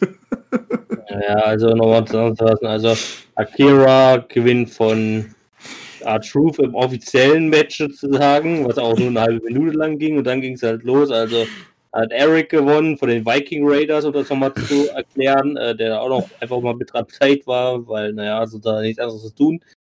Ähm, dann Gulek, dann Tucker, dann wieder Gulek, dann wieder Tucker, dann Gran Metalik, dann Lince Dorado und dann zum Schluss nochmal R-Truth mit dem Attitude Adjustment, also vom John Cena Finisher. Äh, ja, und somit haben wir dann mal zahlreiche Titelwechsel während dieser äh, Raw-Ausgabe gesehen, auf jeden Fall. Zehn Stück waren es insgesamt. Ja. Aber es war halt, also ich, ich habe es halt gesehen, gell, und dann habe ich mir noch mal die News durchgelesen und dachte mir so, so, genau, genauso wie das da steht, sehr verwirrend, what the fuck einfach nur so. Aber der 24-7-Titel war wieder drin und äh, das gebe ich auch mal an euch nach draußen raus, denn wir sehen ja, dass da Leute es hören und, und uns zuschauen. Also wir sehen das, ja. Wir haben euch alle in Beobachtung. Schreibt uns doch mal gerne, was ihr davon haltet. Äh, was seht ihr, wie seht ihr den 24-7-Titel überhaupt noch? Ist er überhaupt noch relevant oder halt nicht? Oder wie würdet ihr ihn halt jetzt noch weiterhin einsetzen? Ich weiß, wir haben zurzeit die Corona-Phase. Da ist, glaube ich, mit dem 24-7-Titel sowieso an sich noch schwieriger irgendwie umzugehen. Ähm, dass er überhaupt noch in den Shows jetzt auftaucht, ist schon wieder krass. Ähm, ich glaube, dass das jetzt einfach nur so eine einmalige Sache war und er jetzt erstmal wieder für ein paar Wochen erstmal so in Verschwendung, also in, in, in den Untergrund geht. Und bei der Survivor Series könnte ich mir auch gut vorstellen, dass da wir vielleicht auch nochmal Titel sehen, aber bei Pay-Per-Views war es bis jetzt nie so der Fall. Ja. Deswegen. Äh, und ihr könnt uns natürlich auch gerne, um das ist auch mal früher in der Show zu sagen, den habe ich hier am Anfang vergessen. Äh, könntest du auch gerne ähm, Voice- Voicemails schicken. Ähm, einfach dem Link in der ähm, Podcast-Beschreibung folgen oder teilen die Folge immer den Facebook-Gruppen, falls ihr darüber äh, uns entdeckt habt. Da ist der Link auch ganz unten irgendwo vertreten. Äh, da einfach draufklicken, äh, eure äh, Nachricht sozusagen einsprechen und wir können sie dann in einer der nächsten Folgen abspielen ähm, und darauf Genau. eingehen. Also da könnt ihr gerne Fragen an uns stellen, was wir über irgendwelche Sachen denken. Oder einfach äh, natürlich eure eigene Meinung zu dem Geschehen in der WWE äh, mit uns teilen. Das würde uns natürlich auch sehr freuen. Genau. So, Genau, ähm, gehen wir noch ein bisschen weiter bei Raw. Ein, zwei Sachen haben wir noch und zwar natürlich auch nochmal das Raw Survivor Series Männer-Team, was sich nach dem äh, Beitritt von Matt Riddle auch nochmal im Ring getroffen hat, dann auch nochmal komplett zerstritten hat. Ähm, AJ Styles wollte da mal wieder den äh, Mediator machen sozusagen und äh, das, den Streit schlichten, ähm, was ihm nicht so ganz gelang und deswegen kam er wieder auf die grandiose Idee, ein weiteres Match zwischen diesen Teilnehmern zu machen. Hier ein Tag Team Match zwischen Keith Lee und Matt Riddle gegen Braun und Sheamus, also die Faces gegen die Heels sozusagen. Mit ihm als äh, Special Guest Referee, womit wir mal wieder eine äh, Stipulation hatten, die wir auch schon länger nicht mehr hatten. Äh, Glaube ich zumindest. Und ähm, ja, das Match war jetzt nicht besonders spannend. Also Keith Lee und Matt Riddle haben letztendlich gewonnen. Es war ein relativ gutes Match auf jeden Fall. Was da doch hervorstach, war auf jeden Fall der, der Comedy-Faktor, nämlich, dass AJ Styles als Referee ähm, ja alle Ehre gemacht hat, den Beruf, nämlich er hat unzählige äh, ja, Tritte, Schläge und was weiß ich nicht was abbekommen und ist trotzdem immer wieder aufgestanden äh, und wollte das Match natürlich für sein Team beenden. äh, also das war schon absolut Comedy-Faktor, wie AJ weil irgendwel- irgendwas in die Fresse bekommen hat, weil er sich hinter irgendwelchen äh, anderen Wrestlern gestellt hat und die dann ausgewichen sind. Also das war schon wirklich. also das war wirklich, also ich fand das Match auch mega. Ja. Das hat auf jeden Fall was. So, und dann gab es natürlich auch nochmal ein äh, unfassbares United States Championship Match zwischen Bobby Lashley und man mag es kaum glauben, Titus O'Neill. Ähm, er hat natürlich innerhalb von einer Minute verloren, aber ähm, in dem Moment muss ich so wirklich dran denken, wann hatte Titus O'Neill eigentlich sein letztes Titelmatch in der WWE, ausgenommen des 24-7 Championships? Das muss, glaube ich, also wenn ich nicht irgendwas komplett krasses vergesse, muss das bestimmt 2013 oder 14 oder sowas, auch maximal 15 gewesen sein, damals noch mit den Primetime-Players in der Tag Team Division. Also viel spät, ich glaube, danach hatte er, dürfte doch Titus O'Neill nie wieder ein Titelmatch gehabt haben, oder? Schon lange nicht mehr. Also wirklich schon lange nicht mehr. Es hat ja mehr als Manager ähm, fungiert und hilft ja eher jüngeren Talenten in letzter Zeit. Also er ist ja mehr eigentlich im Hintergrund aktiv, gerade statt ja. im Vorderbereich. Der macht ja sehr viel, was junge Talente halt betrifft, was ich für gut heiße, natürlich, darf man ja nicht vergessen. Ähm, ich meine, der hatte auch eine gute Zeit in der WWE gehabt, aber der hatte wirklich lange keins mehr. Ich meine, man ist ja jetzt auch dabei, ähm, bei dem Match ist man ja auch nochmal auf dieses Ding angestoßen, was vor zwei Jahren passiert ist, wo er unter den Ring gestolpert ist. Ja. So. Also, wo ich mich dann auch gefragt ja. habe, so, oh, muss man das echt jetzt nochmal aufdröseln, so, weißt du, das war doch. Naja. Ja. Aber ja, das war wirklich, also er hatte schon lange kein Titelmatch mehr gehabt. Also auch nicht mal für den 24-7, also 24-7-Titel ja, ist er, glaube ich, einmal hinterher gerannt. Also, das kann man ja naja, also Titus O'Neill war der allererste 24-7-Champion, den es jemals gab. Ne? Das ja, auch stimmt auch wieder. Wo Mick Foley den Titel einfach in den Ring gelegt hat damals und der Erste, der im Ring war und sich diesen Titel geschnappt hat und ihn, sag ich mal, länger als drei Sekunden gehalten hat, der hat ihn dann gewonnen. Ja, das war dann halt letztendlich Titus. Also er war der allererste 24-7-Champion. Das stimmt. Seitdem aber auch nicht mehr. Ja. Gut. Schließt wir Raw, äh, würde ich sagen, ab ähm, und das mit, mit dem vorhin schon mal angekündigten Six-Man-Tag-Team-Match zwischen Drew McIntyre und den New Day gegen Randy Orton, The Miz und John Morrison. Äh, Drew McIntyre und The New Day haben dieses Match auch klar gewonnen. Drew McIntyre gegen John Morrison, um genau zu sein. Denn Randy Orton hat sich an dem Match nicht so ganz beteiligt. Erstens, weil er natürlich äh, jetzt nicht ja, die Chance eingehen wollte, seinen Titel zu verlieren, eben an The Miz, so wie er es ja auch äh, bei Miz TV befürchtet hat. Andererseits natürlich auch, weil er eigentlich nicht äh, jetzt sozusagen gegen Drew McIntyre antreten wollte äh, und da jetzt eventuell auch noch eine Niederlage kassieren würde. Äh, deswegen hat er sich da ein bisschen zurückgezogen, hat sein Team im Stich gelassen und dann, ja, und Morrison sozusagen ihrem Schicksal überlassen äh, und äh, somit auch die Niederlage dann eingesteckt. Genau, damit würde ich sagen, beenden wir Raw für diese äh, Ausgabe, Podcast-Ausgabe machen eine kleine Pause und hören uns gleich noch mit ein paar Sachen zu SmackDown wieder. Es wird auf jeden Fall ein bisschen weniger. Ähm, genau, und dann noch zum Schluss die News. Ähm, aber bis gleich. Bis gleich. Wir sind wieder zurück aus der wunderschönen Pause. Hoffentlich hattet ihr eine tolle Pause gehabt. Obwohl, ich weiß immer nicht, ob ihr wirklich eine Pause habt. Manchmal weiß ich immer nicht, wie ich das schneide. Aber ihr habt hoffentlich äh, getrinkt dabei, seid auf der Fahrt von irgendwo hin und hört uns immer noch gut zu, denn wir reden jetzt über SmackDown. Wie Justin ja schon angekündigt hat, ist das ganz schön. Eigentlich sind es nicht viele Themen. Ähm, was ich auch erstmal, wenn ich das mal ganz kurz so sagen darf, ganz schön immer traurig finde, bei SmackDown passiert so wenig. so, worüber ja, man reden kann. Also es gibt mal bessere, mal schlechtere SmackDown-Ausgaben.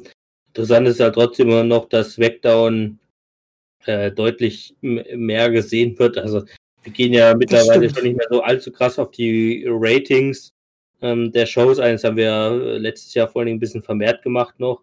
In den News dann auch meistens. Ähm, aber ja, um das jetzt nochmal kurz hervorzugreifen, also das ist halt heutzutage oder aktuell immer noch so. Also SmackDown hat so jede Woche im Schnitt zwischen 2,2 und 2,4 Millionen äh, ein, äh, Zuschauern in den USA äh, was immer noch schlecht. relativ schlecht ist.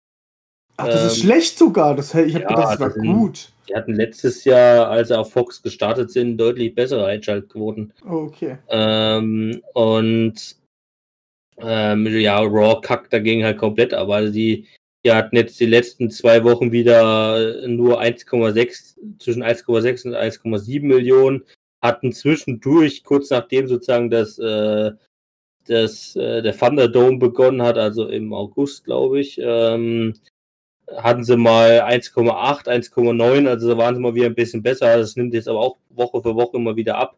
Ähm, ist meistens eigentlich nur rund ums Pay-Per-View mal wieder ein bisschen höher. Und ansonsten ist da wirklich Raw aktuell sowas von am Abkacken, was die Ratings anbetrifft. Also haben halt teilweise 600 äh, bis 800.000 weniger Zuschauer als SmackDown. Ähm, und von daher, äh, ja, das ist halt, und das sind halt wirkliche, also während SmackDown noch so hat, okay, die, die haben so ungefähr 10% weniger Zuschauer im Vergleich zum letzten Jahr, ähm, hat halt Raw teilweise 30 bis 40 Prozent weniger. Also, also normalerweise war Raw auch immer bei 2,6, 2,7, 2,8 Millionen, wenn nicht über drei. Also natürlich, wenn man jetzt in den Jahren zurückguckt, ja, da hatte Raw vor drei, vier Jahren hatten die noch drei, drei bis vier Millionen Zuschauer. Jetzt sind sie bei 1,6. Also das ist halt so, ja, ne? Das ist halt so ein ja. schleichender Prozess, aber ähm, ja, um das nochmal kurz eingegriffen zu haben. Jedenfalls startete die SmackDown-Ausgabe, die erste SmackDown-Ausgabe, die wir reden, ähm, vom 6. November mit dem Rematch ähm, aus dem Hell in a Cell Pay-Per-View zwischen Bailey, äh, zwischen Sasha Banks natürlich, der Champion, ähm, und Bailey für die SmackDown Women's Championship. Also Bailey hat da ja sozusagen den Anspruch gestellt, halt auf ein Rematch, ähm, was dann mittlerweile anscheinend auch wieder geht. Und das hat jetzt dann eben auch bei SmackDown stattgefunden. Da ist natürlich dann auch nicht bei dem nächsten Pay-View, also bei Survivor Series stattfinden kann, dass es da keine Championship-Matches gibt. Ähm, genau, und da, dafür stand, fand das hier statt.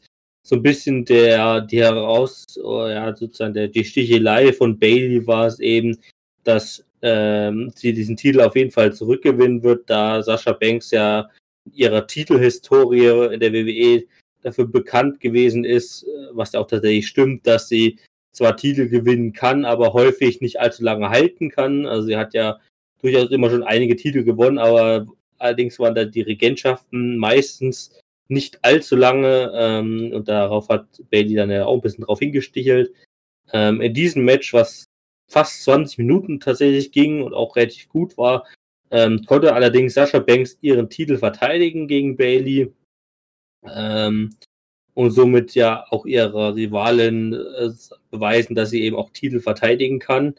Ähm, nach diesem Match kam allerdings äh, der so also ein bisschen interessantere Part, nämlich sahen wir den Return von Carmella, die vor einigen Wochen ja noch ihre äh, ja, Ankündigungsvideos bekommen hat mit ihrer neuen, ja, mit ihrem neuen Gimmick, sag ich mal. Sie weicht ja jetzt, oder sie wechselt ja so ein bisschen jetzt vom äh, Princess of Staten Island, so ein bisschen dieser, ja, dieser Rapper-Attitüde, sag ich jetzt mal, ähm, so ein bisschen zum Glamour-Girl, will ich jetzt mal nennen, also hübsche Frau, äh, die, ja, wie, wie war immer ihr Motto jetzt untouchable ist, also unantastbar ist.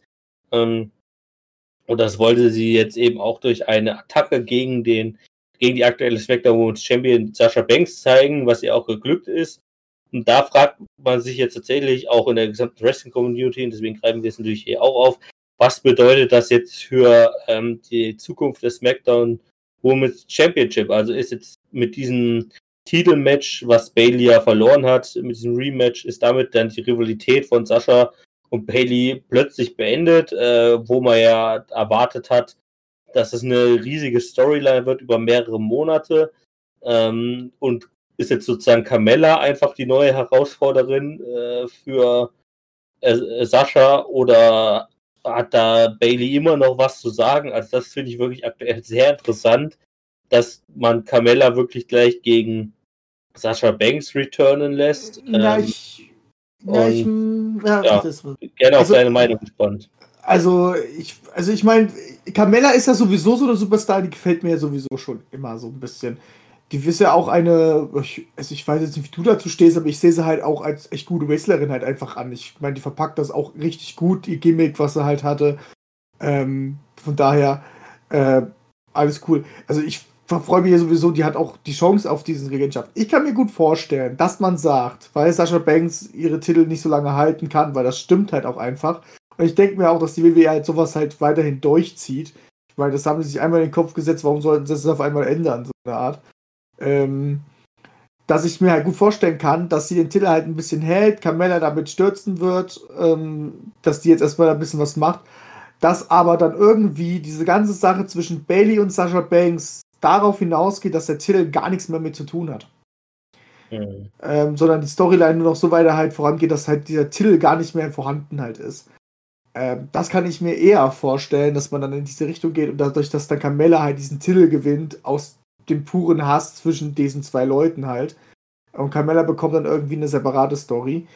Ähm, dann gegen einen von den beiden. Oder sie hat jetzt, oder man macht es halt so, dass man sagt, okay, Carmella hat irgendwas damit auch zu tun, ähm, dass die halt sich einfach da jetzt mit reinhängt und erhofft sich dadurch den Titel mitzuholen ähm, und versucht die beiden weiterhin aufeinander zu hetzen. Das kann ich mir auch gut vorstellen. Also ich finde es nicht mal schlecht, dass jetzt Camilla da auch schon was in der Richtung halt mitmacht. Ähm, was ich mir eher denke, ist halt jetzt wirklich, dass die halt darauf hinausgehen, dass dieser Titel gar nichts mehr mit der äh, Rivalität zu tun hat. Ja. Das Ja, kann also- ich mir eher vorstellen als alles andere. gerade.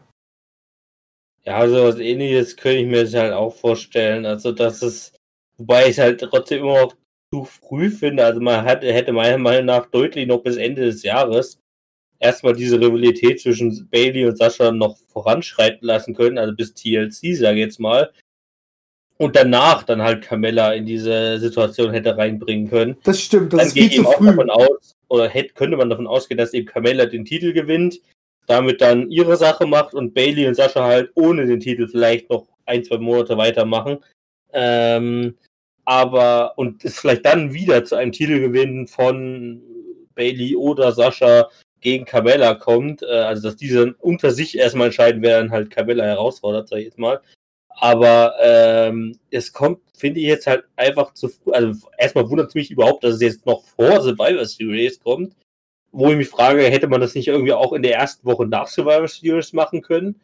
Ähm, aber ich meine, vielleicht will man jetzt halt auch Sascha dadurch schwächen und dadurch den Sieg von Asuka beim Pay-Per-View erklären. Also, ne, dass man da halt da, weil aktuell hätte man halt die Situation Asuka gegen Sascha, was halt, sagen wir mal, relativ ebenbürtig wäre, ähm, wo es relativ schwierig zu erklären wäre, ja, wer gewinnt und warum verliert die andere. Ja, Ja, und dadurch will man vielleicht jetzt erklären, okay, Sascha verliert jetzt durch das Eingreifen von Carmella und oder Bailey oder was auch immer.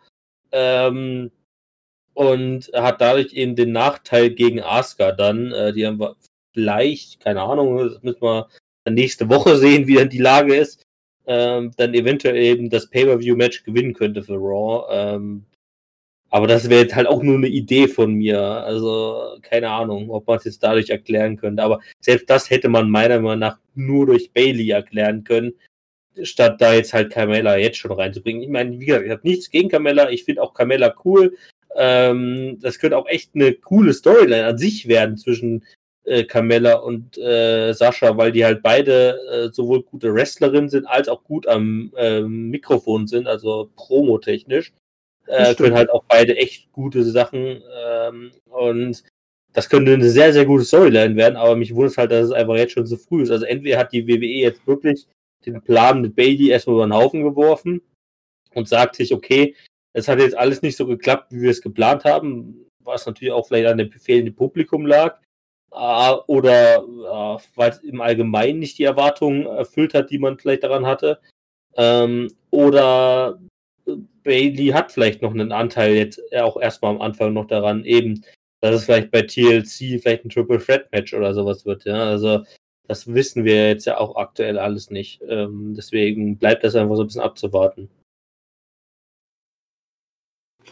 Das müssen wir jetzt sehen, halt, wie es läuft. Aber ähm, deine Idee mit der Survivor Series, um zu erklären, warum Sasha Banks vielleicht dann verliert, kann ich mir gut vorstellen, dass halt wirklich Bailey oder Carmella halt eingreift in der Sicht. Ja.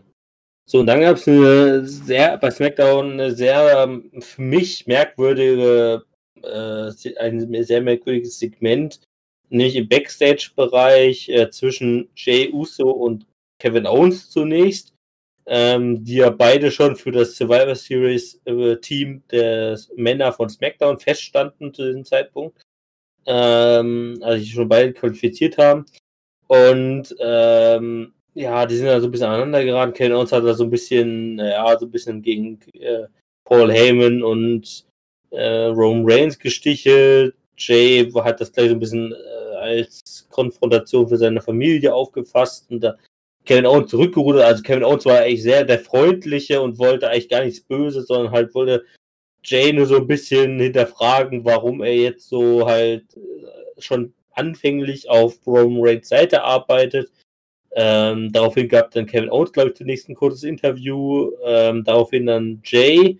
Ähm, und nach diesem Interview kam dann eben Paul Heyman zu Jay Uso und hat gefragt, warum er dieses Interview gehalten hat. Und er müsste halt für solche Sachen ab sofort zunächst halt um Roman Reigns äh, ähm, äh, Zustimmung bitten und so weiter. Und Jay, ja, warum muss ich selbst für den Interview jetzt hier um Zustimmung bitten, bla bla bla.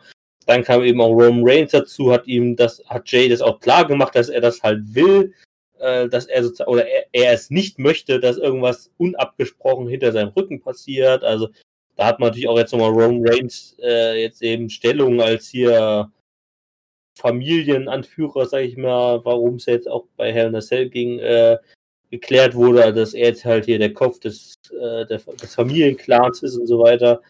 Ähm, und Aber... als dann Jay gegangen ist, ähm, hat Roman Reigns auch Paul Heyman nochmal klar gemacht, dass eben er, also Roman Reigns von Paul Heyman erwartet, dass er solche Sachen schon im Vorhinein klärt und er nicht damit belästigt werden möchte.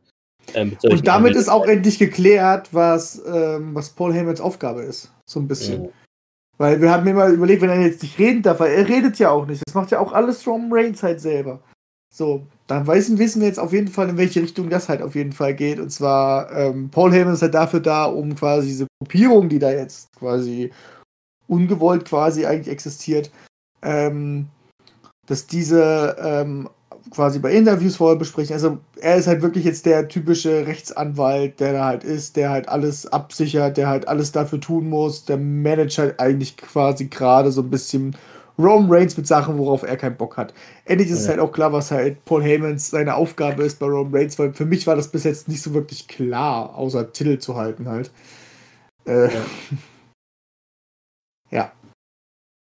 Und vielleicht Verträge aufzusetzen. Genau. Ähm, genau, dann kommen wir als nächstes zu zwei, nee, drei Survivor Series Qualifying Matches, zweimal von den Männern, einmal von den Frauen. Äh, das erste der Männer war zwischen King Corbin und Rey Mysterio, was tatsächlich sehr äh, kontrovers, sag ich mal, oder sehr, äh, ja, sagen wir mal, kontrovers geendet hat. Ähm, nämlich kam während des Matches nach ein paar Minuten tatsächlich schon Seth Rollins raus, hat sich dieses Match eben angeschaut. Ähm, auch Dominik äh, kam dann in die Halle ähm, und stellte sich eben zwischen Seth Rollins und den Ring, um zu gewährleisten, dass Seth Rollins eben nicht in dieses Match eingreifen wird. Ähm, ja, ein paar Minuten später im Match, oder relativ zum Ende des Matches, attackierte dann Corbin als auch Seth Rollins dann Dominik, äh, woraufhin dann eben Rey Mysterio ähm, sich um Seth als auch um ähm, ja, also um Seth kümmerte. Darauf kamen dann Alia und Murphy raus, die ja auch zusammen sind jetzt mittlerweile. Ähm, und von diesem gesamten Gebundel war da Murphy sozusagen auch noch so ein bisschen, es schien zwischenzeitlich so, dass er wieder Seth Rollins hilft, so ein bisschen. Ähm, waren Ray eben wieder abgelenkt, musste wieder in den Ring zurück, bevor der Countout äh, stattfand und verlor dann das Match gegen Corbin, äh, weil Corbin dann eben natürlich den Vorteil hatte ähm, und dann den abgelenkten Rey Mysterio besiegen konnte. Somit auch ein bisschen unerwarteterweise qualifizierte sich jetzt King Corbin für das SmackDown-Team. Ähm, muss man ja auch sagen, dass King Corbin da jetzt in den letzten Wochen und Monaten noch eine sehr geringe Rolle gespielt hat bei SmackDown. Also der hat eigentlich auch keine großen Storylines mehr. Vielleicht ist das für ihn auch so ein bisschen die Wende daher daraus. Ähm, man weiß es nicht. Also muss man natürlich auch so ein bisschen abwarten, was jetzt dann Jay nach Survivor Series ähm, mit ihm ja, passiert. Aber man darf ja auch nicht vergessen, er wird ja auch irgendwie seit der äh, Manager war quasi gehasst. ja. auch nicht so, also von Fans als auch eigentlich so ein bisschen von, ja, so storymäßig halt von den Leuten da. Ähm, ich fand auch seine, also seit er halt King ist, ist halt auch nicht wirklich was Großes passiert in der Richtung. Ähm, ich hoffe halt mal für ihn halt irgendwie mal einen Titelrun nochmal irgendwie. Aber bis jetzt hat er auch immer nur in die kleinen Sachen halt geworden oder so. Meisterschaften halt. Ja. Äh, ja. Aber natürlich, es war wirklich gerade sehr ruhig um ihn. Vielleicht hilft das auch so ein bisschen sein Charakter, dass man das vielleicht nochmal neu ansetzt halt. Ich finde ja solche Pausen manchmal immer gar nicht schlecht für manche Charaktere. Ähm, bezieht sich ja auch auf Seth Rollins und so. Seth Rollins möchte ja auch äh, Pause machen dann, wenn das Kind da ist, was voraussichtlich ja im Dezember kommen wird, da wird Seth Rollins ja auch nicht vorhanden sein. Ähm, dann möchte er gerne bei seiner Familie sein. Ähm, erstmal für ein paar Monate. Vielleicht hilft das ja auch ihn so ein bisschen ähm, quasi wieder mit dem Charakter, was er halt jetzt gerade hat, irgendwie voranzukommen. Weil ich mag zurzeit den Seth Rollins Charakter, mit Rey Mysterio hat sich das auch irgendwie totgelaufen und ich weiß nicht, was danach noch kommen könnte. Ja. Ja, jedenfalls, du hast du gerade schon angesprochen, mit Seth Rollins gab es dann auch das vierte von fünf Qualifying-Matches der Männer für SmackDown. Also da fehlt ja. jetzt noch einer, der wahrscheinlich dann nächste Woche noch ähm, äh, sich qualifizieren kann zwischen Rollins und Otis. Hier gab es tatsächlich auch äh, insgesamt nochmal den größten Zweifler an Murphy sozusagen, auf welcher Seite er wirklich steht, denn während des Matches ähm, kam eben Murphy zum Ring, äh, stieg auf den Apron, sorgte dafür die Ablenkung zugunsten von Rollins, also lenkte Otis ab. Ähm, und so konnte dann eben auch ähm, Seth Rollins gegen Otis das Match gewinnen und sich qualifizieren für Survivor Series. Und dann hat man eben im Backstage-Bereich gesehen, wie Alia, Dominic und Ray, also wirklich zusammen, äh, eben das Match betrachtet haben und danach auch die Köpfe geschüttelt haben, äh, weil sie eben wirklich auch nochmal ähm, die Taten von Murphy da nicht einschätzen konnten. Aber es klärte sich tatsächlich jetzt in der aktuellen Zweckausgabe, ja. worauf wir gleich nochmal äh, hinauskommen. Ähm, kommen wir aber allerdings nochmal zu den Frauen. Da gab es nämlich auch noch ein Survivor Series Qualifying Match, ein Triple Threat Match zwischen Ruby Riot, Selina Vega und Natalia. Also Natalia hat insgesamt jetzt äh, auch schon keine Ahnung, wie viele Chancen gehabt, die zu qualifizieren. Das ist mittlerweile auch so ein Running Gag, dass sie jedes Qualifying Match verliert, in dem sie ist. Ähm, Ruby Riot hat tatsächlich dieses Match gewonnen, äh, konnte sich somit ähm, nach Bianca Belair qualifizieren als zweite Frau. Ähm, die dritte folgte dann in der aktuellen Smackdown-Ausgabe. Ähm, genau, und da muss ich jetzt nochmal gucken. Genau, da, für diese Smackdown-Ausgabe kann man jetzt nur mal kurz äh, das Main-Event erwähnen, was dann eben Jay Uso gegen Kevin Owens war, was auch Jay Uso gewonnen hat. Ähm, auch hier, wie schon in der Vorwoche, wie im Match gegen Daniel Bryan, wo sich ja Jay auch für Survivor Series qualifiziert waren dann eben wieder Paul Heyman und Roman Reigns an der Ringseite. Ähm, und äh, hier forderte im Prinzip auch wieder Roman Reigns Jay dazu auf, eben Kevin Owens verstärkt anzugreifen ähm, und ihn sozusagen zu verletzen, sage ich mal. Ähm, genau, also nutzte ihn dann auch wieder zu seinem eigenen Vorteil, um da seine Konkurrenz sozusagen von sich zu halten. Genau, und dann würde ich sagen, wechseln wir zur letzten Show, die wir heute besprochen, nämlich zur aktuellen SmackDown-Ausgabe. Ähm, die dann wiederum etwas, finde ich, komisch äh, startete, nicht mit einem Promo-Segment zwischen Roman Reigns und Drew McIntyre. Ähm, was, wie ich in unserer Vorbesprechung zum Mit ja schon gesagt habe, glaube ich, ein, einzig und allein einen Grund hatte, nämlich die sozusagen die Bewerbung oder die Werbung für die kommende Raw-Ausgabe. Ähm, denn dafür, für diese Raw-Ausgabe ist ja ein WWE Championship Match angesagt äh, zwischen Drew McIntyre und Randy Orton.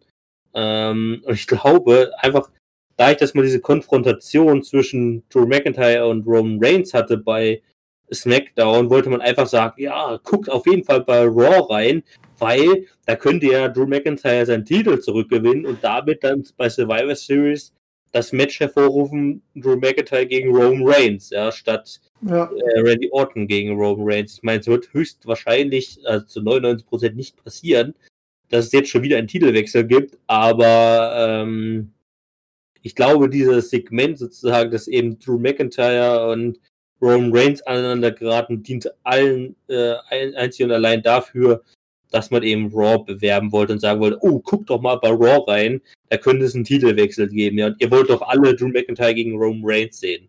Ja, Ähm, genau. Also wahrscheinlich da so ein bisschen psychologisch rangegangen, um halt Leute dazu zu locken oder anderen Show ein bisschen mehr einzuschalten, um halt mehr Werbeeinnahmen zu generieren. Ja. Ähm, guter Move, kann man machen, why not? Ähm, bei Survivor Series kann man sowas bringen, gerne. Aber wie du sagst, wird das überhaupt nicht passieren. Also das wird nicht der Fall sein, ganz ehrlich. Genau. Als nächstes haben wir dann diese Woche ein ähnlich sinnloses Titelmatch wie bei Raw, wo es ja schon ähm, Bobby Lashley gegen Titus O'Neil gab. Äh, sahen wir jetzt bei äh, SmackDown das Intercontinental Championship Match zwischen Sami Zayn und Apollo Crews, also auch so aus dem kompletten Nichts. Äh, Sami Zayn hat das Match dadurch gewonnen, dass er äh, ja ähm, Apollo Crews Beine außerhalb des Rings also unter dem Ring sind so sind sozusagen auch nochmal so, ja, wie sagt man, so Gummiseile gespannt, um sozusagen so den, den, den Ring aufzubauen, sage ich jetzt mal, um dann eine gewisse Festigkeit vielleicht so. Äh, also das Ringgerüst, ja, sind so Gummibänder. Hm. Und er hat die Füße von Apollo Crews in diese Gummibänder gezogen, hat dadurch den Countout hervorgerufen, ja, weil es äh, Apollo Crews nicht rechtzeitig geschafft hat, sich davon zu befreien und da wieder in den Ring reinzugehen. Damit hat Sami Zayn nach zwei Minuten dieses Titelmatch gewonnen. Also ich glaube, diese Titelmatches der Singles Championships, also US und Intercontinental Championships, dienten einfach wirklich nur dafür, dass man so eine Erklärung hatte von wegen, ja, die haben halt ihren Titel mal wieder verteidigt in dem äh, Monat November, ja. Ähm, ich glaube, einen anderen Sinn hatte das überhaupt nicht, weil die. Weil die man wahrscheinlich gerade nicht weiß, was man damit anfängt. random. Weil man gerade wahrscheinlich nicht weiß, was man damit anfangen soll. Ja. Ähm, und auf TLC halt eher baut, weil man bei der Survivor Series halt nichts hat.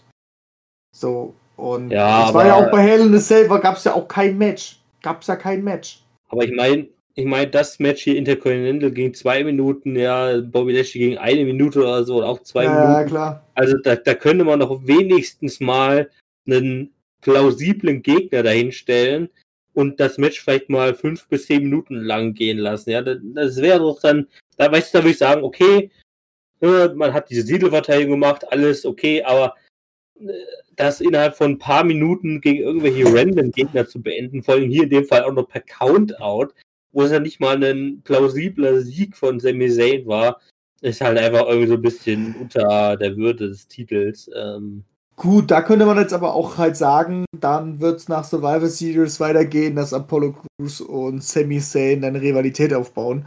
Also da gibt es halt wenigstens eine Begründung. Beim Hurt Business mit Titus O'Neill nicht wirklich. Also ähm, vielleicht kann man das ja auch irgendwie als Überprüfung nutzen, dass man halt sagt, okay, damit bauen wir jetzt eine Story halt auf. ja, dann sahen wir diese Woche noch eine Promo von Sascha, die nochmal so ein bisschen auf eben die Vorwoche eingegangen ist, auf ihre Titelverteidigung, damit ihr sozusagen ihren Fluch beenden konnte, dass sie eben, also es, also ich habe mich damit jetzt nicht großartig beschäftigt, also es muss ja anscheinend wirklich so gewesen sein, dass wenn Sascha einen Titel gewonnen hat, sie, sie diesen Titel anscheinend bisher nie wirklich verteidigen konnte. Und das jetzt das erste Mal gelungen ist, was ich echt krass fände, aber es anscheinend ja wirklich so war. Ähm, genau, und sie allerdings auch nochmal äh, ein paar Worte an Carmella richten möchte, ähm, die sie ja, wie gesagt, schon ein, äh, nach dem Match attackierte. Ähm, daraufhin kam allerdings Bailey raus, was dann allerdings im Prinzip nur eine Ablenkung war, also eine ungewollte Ablenkung, weil Bailey wollte natürlich trotzdem wirklich einen äh, Anspruch nochmal darauf haben, äh, auf äh, Sascha und den Titel. Allerdings tauchte dann eben Carmella im Rücken von Sascha auf und griff sie erneut an und somit war dann auch dieses Segment nochmal beendet, äh, indem man eben nochmal die Situation dass eben Carmella jetzt äh, ja, Sascha Banks angegriffen hat.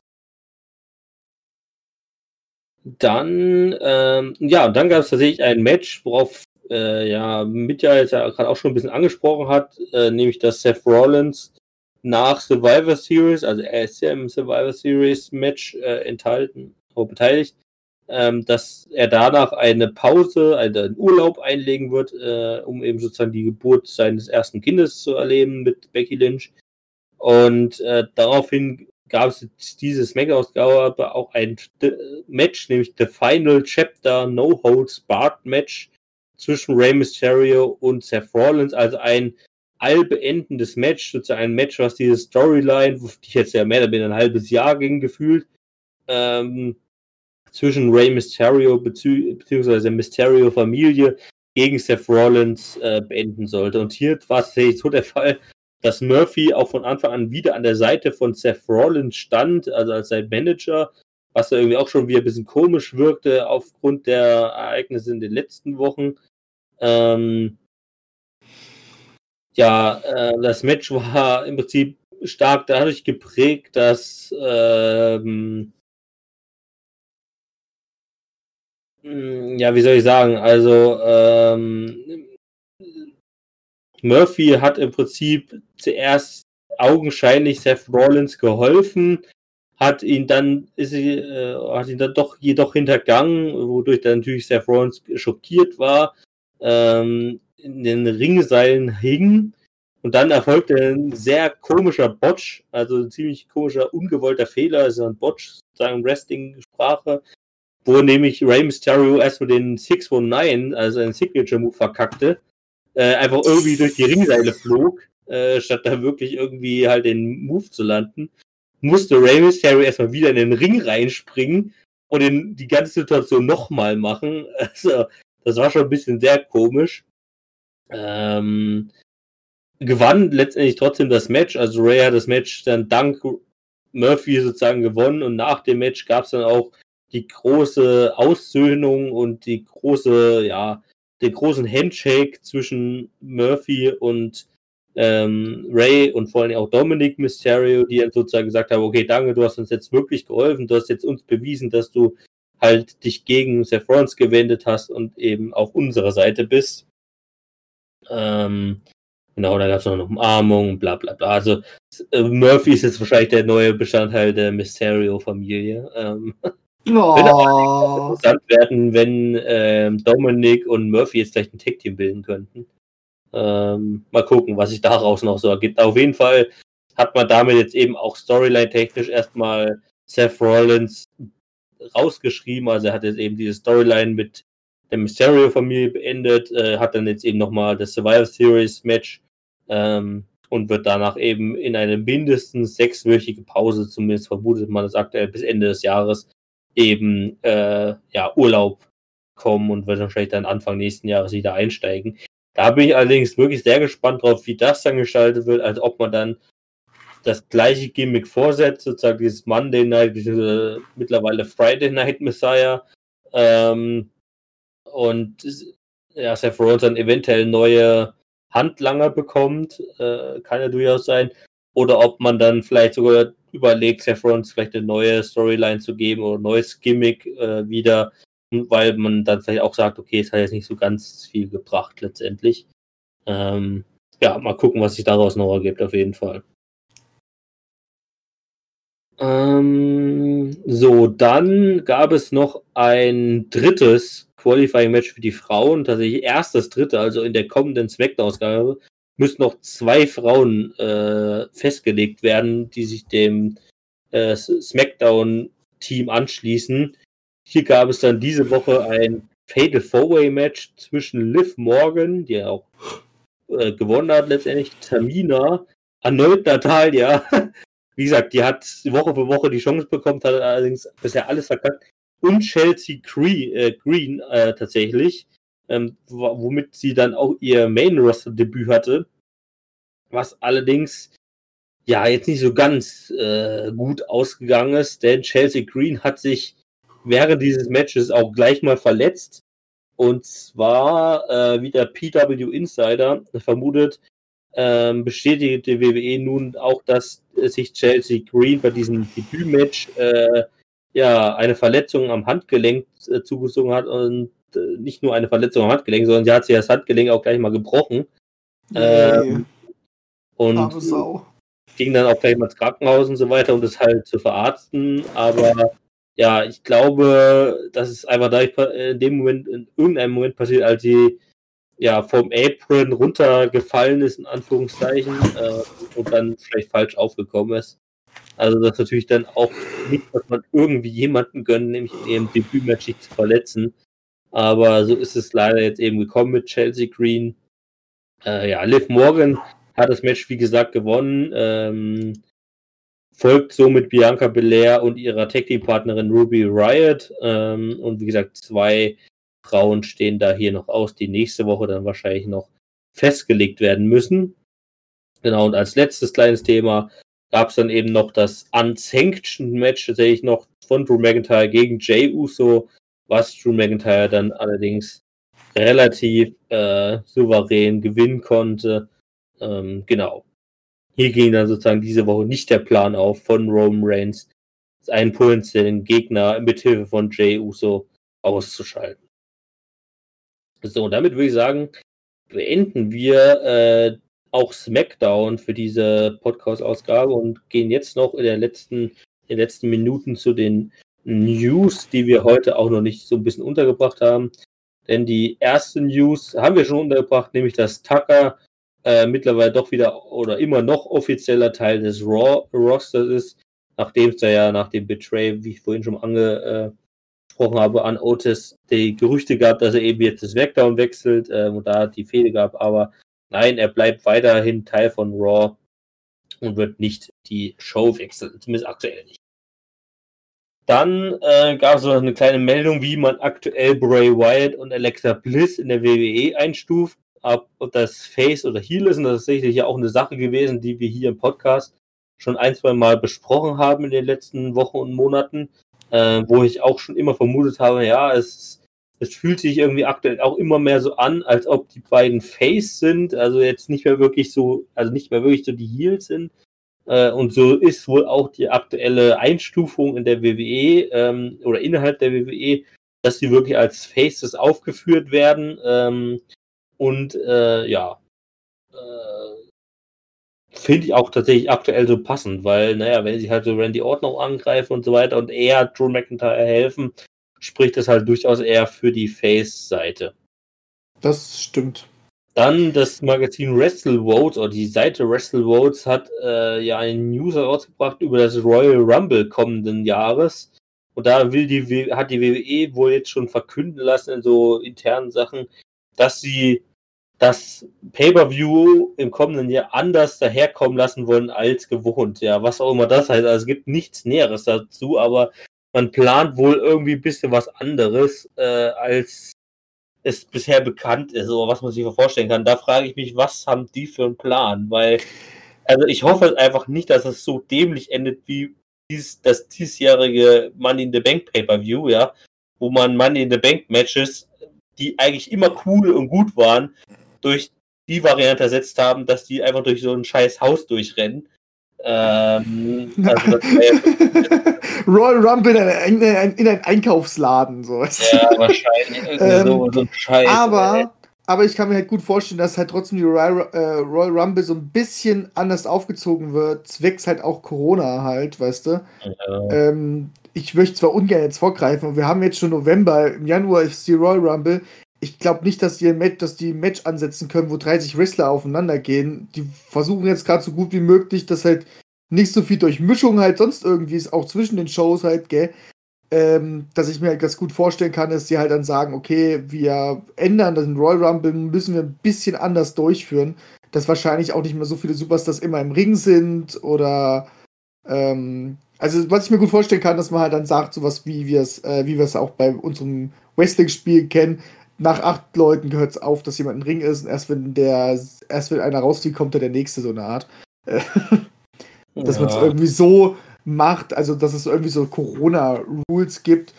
Ähm, aber so Cin Cinematic-mäßig würde ich jetzt ungern eine Royal Rumble halt haben wollen. Äh, das würde auch nicht passen. Beim Money in the Bank ging es noch.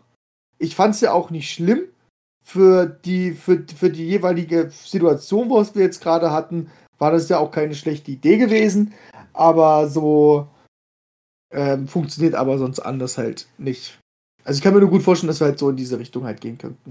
Hm. Ja, also da bin ich auf jeden Fall auch mal gespannt. Also ich, ja, vielleicht ziehen es auch irgendwie so auf eine Art Turnier aus oder sowas. Ja, das kann auch Turnierform sein. gibt, das irgendwie, was ich, dreimal zehn also ein 10er Royal Rumble stattfindet irgendwie und die Sieger daraus dann nochmal ein Triple Threat Match antreten, keine Ahnung, aber vielleicht irgendwie sowas, ja, aber äh, ich, ja, es kann schon sehr gut sein, dass sozusagen deine Begründung ist, dass man eben nicht irgendwie solche großen Matches, also Großveranstaltungssachen äh, da sozusagen stattfinden lassen kann und will oder wie auch immer aktuell. Ähm, nur, also es kann halt auch ziemlich kacke enden, glaube ich, wenn die da Ja, irgendwelche Ideen das- ausbrüten. Ähm, Das stimmt, aber ich kann mir das halt, aber, aber die, wenn, wenn die das aber als, so als Begründung halt auch sagen, weißt du, dann müssen sie auch einfach mal ehrlich und offen sein, dass man es als Begründung halt so raussagt wegen, wegen Corona. Das erfahren wir ja durch News, gell? Also wir würden es erfahren, so Leute, die halt jetzt nicht keine News lesen und so, die würden es, glaube ich, nie erfahren. Aber wenn das die Begründung ist, warum, wenn sie da irgendwie in der Richtung das Match, die Matchart ein bisschen abändern müssen und so eine Art Corona-Regel einführen müssen, dann würde ich es halt auch verstehen halt, weißt du, dann gehe ich auch anders an die Sache halt ran. Es wäre jetzt so, wenn die jetzt sagen würden, wir machen es einfach jetzt so ohne Grund halt, weißt du, und sie könnten eigentlich trotzdem solche großen Matches ja durchführen. Ähm, ich meine, die machen jetzt Survivor Series, da können mindestens zehn Mann halt, äh, wollen, lassen die zehn Mann auch mindestens in einen Ring steigen, aber die wollen halt auch so gut wie möglich, dass halt keine Infektion und alles halt ist, dass das halt wirklich so in der Richtung halt Regeln gemacht werden. Ähm, also wenn die es ordentlich begründen, dann ist mir auch erstmal egal, ob es gut ankommt oder halt nicht, aber sie haben halt wenigstens etwas versucht, ein Wrestling durchzuführen, ohne halt ähm, in die Gefahr zu laufen, dass Corona irgendwas damit zu tun haben kann. ja. Und dann wäre es Ja, mir halt auch erstmal man- egal. auch aktuell plant, dass wohl das Royal Rumble Pay-Per-View, ich meine, das haben wir jetzt auch schon häufiger gesagt, dass das irgendwie von der WWE geplant ist. Aber aktuell sehen zumindest die aktuellen Planungen mal wieder so aus, äh, ähm, als dass das äh, Royal Rumble Pay-Per-View eventuell wie das erste Paper oder die erste WWE-Veranstaltung sein könnte, wo Live-Zuschauer zugelassen werden. Ja, das Also hofft man ja. begrenzt, aber äh, dass man eben zumindest zu diesem Pay-Per-View, weil das ja durchaus auch äh, so ein Royal Rumble-Match auch immer von der Stimmung des Arena-Publikums lebt, sage ich mal, ähm, ähm, dass sie darauf eben auf jeden Fall nicht verzichten wollen. Ähm, ja. Wobei man sozusagen auch wiederum andere sozusagen Wrestling-Quellen und Journalisten äh, mit aktuell davon ausgehen, oder auch die WWE davon ausgeht, dass sie mittlerweile sogar bis Ende Februar äh, mit dem WWE Thunderdome, also mit dieser Digital-Arena, arbeiten werden. Gut, Äh, wo aber jetzt auch der Fall ist, sie müssen ja jetzt gerade auch umziehen, die machen sie jetzt gerade nicht mehr dort, wo sie jetzt sind. Genau. Sind auch aktuell noch im Amway Center in Florida.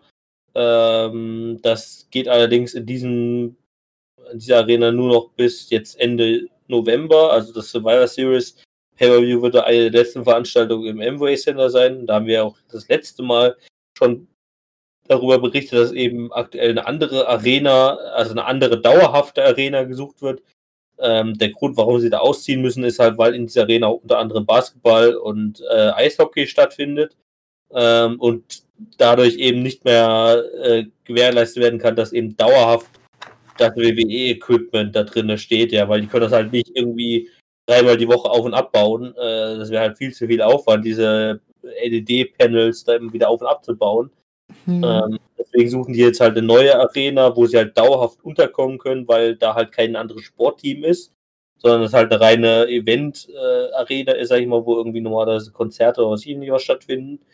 Ähm, genau, und das trotzdem, also dieses Konzept des Thunderdomes, dieser Digital-Arena, will man oder plant man aktuell äh, bis Ende Februar stattfinden zu lassen, dass man dann eben relativ pünktlich äh, zum WrestleMania Auftakt, dann spätestens Auftakt, ähm, dann hier mit Zuschauern äh, veranstalten kann. Genau, noch genau. zu Randy Orton, denn Randy Ortons Gewinn des WWE Championships beim Hell in a Cell Pay-Per-View war wohl tatsächlich nicht allen, auch im Backstage-Bereich bekannt, äh, was Rest andere Wrestler angeht.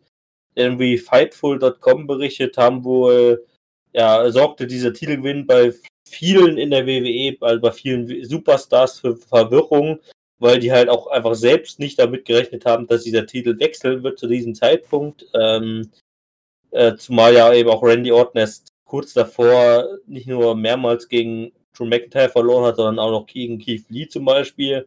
Ähm, also da war es ja doch sehr erstaunlich. Sag ich mal, meine, wir haben es ja auch nicht getippt. Äh. Wir haben es ja auch nicht ähm, geglaubt. Und von daher äh, sieht man da aber auch so ein bisschen, dass selbst innerhalb der WWE nicht alle von allen Bescheid wissen. So, dann kommen wir mal ein bisschen auf das Survivor Series Pay-Per-View zu sprechen, äh, denn wie ja schon seit vielen Wochen bekannt ist, steht es ja so ein bisschen im Licht des Undertakers und das hat man jetzt auch nochmal ähm, konkretisiert und es, wie wir es auch schon am Anfang ein bisschen angekündigt oder gesagt haben, äh, dass es als das Final Farewell äh, gekennzeichnet ist. Also man plant einen Auftritt des Undertakers, aber wohl tatsächlich mit den letzten Auftritt des Undertakers. Also äh, sozusagen das Karriereende des Undertakers scheint beschlossen zu sein und wohl auch mittlerweile von Vince McMahon und der WWE akzeptiert zu sein. Ähm, also wir können wohl damit rechnen, dass das äh, Match gegen AJ Styles bei WrestleMania sein letztes war und wie wir es dann ja auch in der darauffolgenden Dokumentationsserie vom Undertaker gesehen haben, hat er damals ja auch schon innerhalb dieser Doku angekündigt, äh, die auf dem WWE Network lief, ähm, dass er eigentlich nicht mehr so wirklich den Willen dazu hat, halt noch weiter aktiv in den Ring zu steigen, sondern das vielleicht eher so ein bisschen auf ja, ähm, das, äh, das Produzieren sozusagen seinen Fokus zu legen. Ähm, also eher in die Backstage-Rolle zu wechseln, äh, irgendwann demnächst oder irgendwann mal.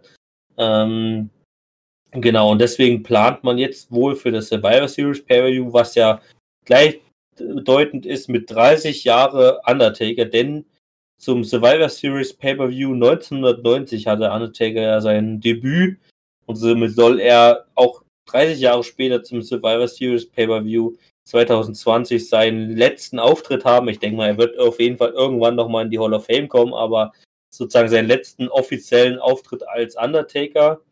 Ähm, und dieses Final Farewell, also als großer Abschied geplant ist vom Undertaker.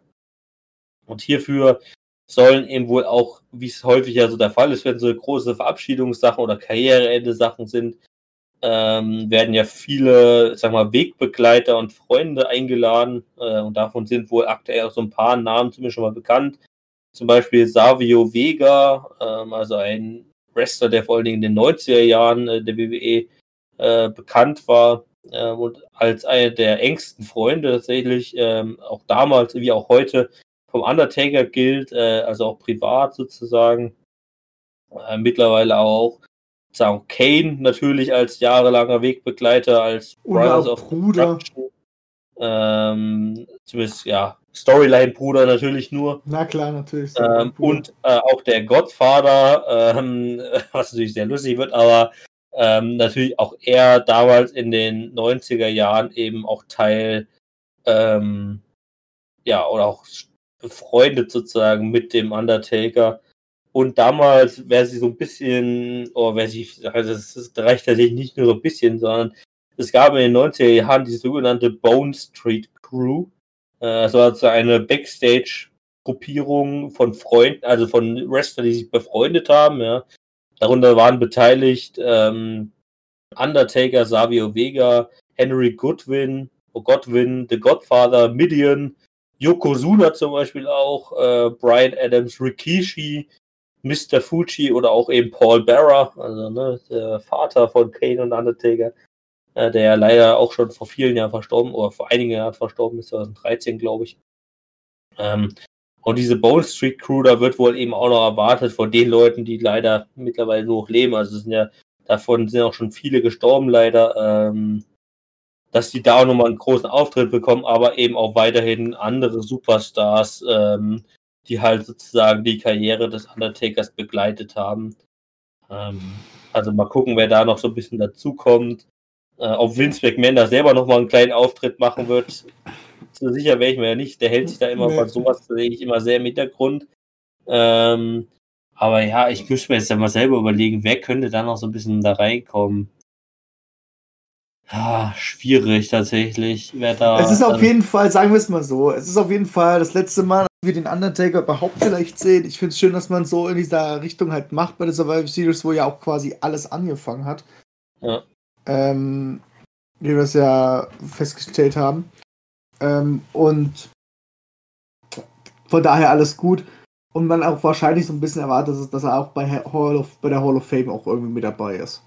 die ja auch dieses Jahr nicht stattgefunden hat und wahrscheinlich ja dann nächstes Jahr beide äh, Dinger äh, gemacht werden.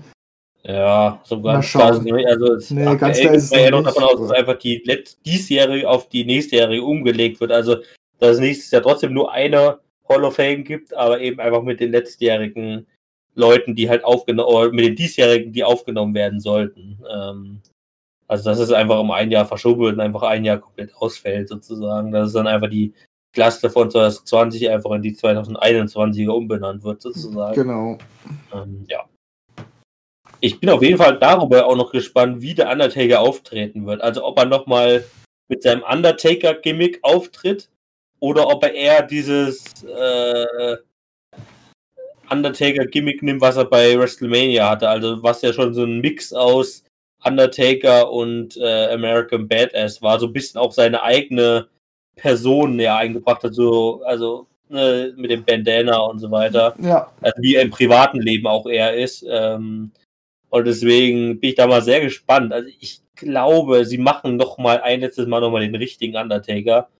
Ähm, also sicher wäre ich mir tatsächlich auch. Ja, Also, weil der richtige Undertaker hat auch geprägt, wenn man es mal genau nimmt. So. Ja. Dieser, dieser, der, dieser, dieser, dieser, der andere Gimmick, der hat ja jetzt nicht wirklich, also das war halt seine Anfangszeit halt so, gell, aber das als, Nee, nee, der nee, das Under- war nicht. naja, aber das war, aber der, Der Under, als Undertaker der, war von 90 bis wann hat er das American Badass bekommen? Ich glaube 2000. Also die ersten zehn Jahre war natürlich hat er in den 90er Ja, gut. Jahren an sich hat er auch schon viele oder hatte so schon zwei, drei ähm, Phasen, unterschiedliche Phasen gehabt, wo er seinen Undertaker-Gimmick nochmal anders geprägt hat. Dann 2000, ich glaube bis 2004, glaube ich, also vier Jahre ungefähr, gab es dann dieses American Badass, also dieses Biker-Gimmick, ja, sag ich jetzt mal. Ja, Ähm, und danach gab es dann ja wieder den Urspr also diesen Anf Anführungszeichen ursprünglichen Undertaker. Also hier ne, mit der Robe und dem Hut und so weiter und wir mit dem Gong. Ja. Zwischenzeitlich hat er ja noch über die Rock und äh, weiß ich nicht, was für äh, Rap-Musik gehabt als Entrance, so hatte ich auch nicht so schlecht. aber als der, als der Undertaker, als der Totengräber quasi, ähm, war er halt aber bekannt bei, bei vielen, auch bei den Leuten, die halt Wrestling mit sich mit WWE halt nicht beschäftigt haben. Ja, klar. Ähm, das war halt sein Haupt, also so das, was halt ihn wirklich geprägt hat über die Jahre. Ähm, was ihn halt auch diesen krassen Legendenstatus halt einfach gegeben hat. Ähm, deswegen kann ich mir gut vorstellen, dass er halt damit halt auch enden wollen. Ja. Oder die machen es halt wirklich so, dass es halt nicht so darauf enden lassen, um halt einfach zu sagen, dass dieser halt nie stirbt, halt so eine Art. Aber das Ja. kann ich mir halt nicht vorstellen. Ähm, ja. Gut, ähm, äh, ja, jetzt kam tatsächlich in den letzten Wochen nochmal ursprüngliche Pläne für das Hell in a Cell Pay-Per-View ans Licht. Denn äh, rund um Roman Reigns Universal Championship hat man wohl durchaus mal andere Pläne gehabt, als ein Rematch zwischen ihm und Jay Uso ähm, zu haben äh, in Hell in a Cell, äh, was wir letztendlich auch gesehen haben.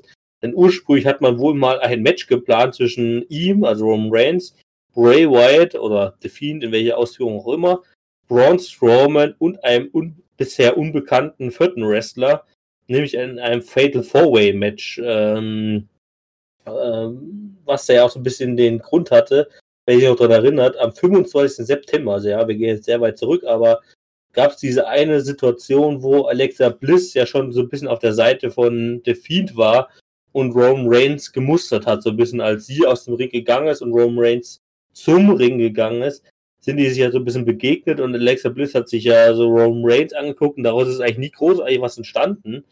Ähm, und tatsächlich hat man dann auch schon zwei Wochen später diese Pläne wohl wieder über den Haufen geworfen, als dann letztendlich auch Bray Wyatt und Strowman ja ähm, die Show gewechselt haben und beide zu Raw gegangen sind.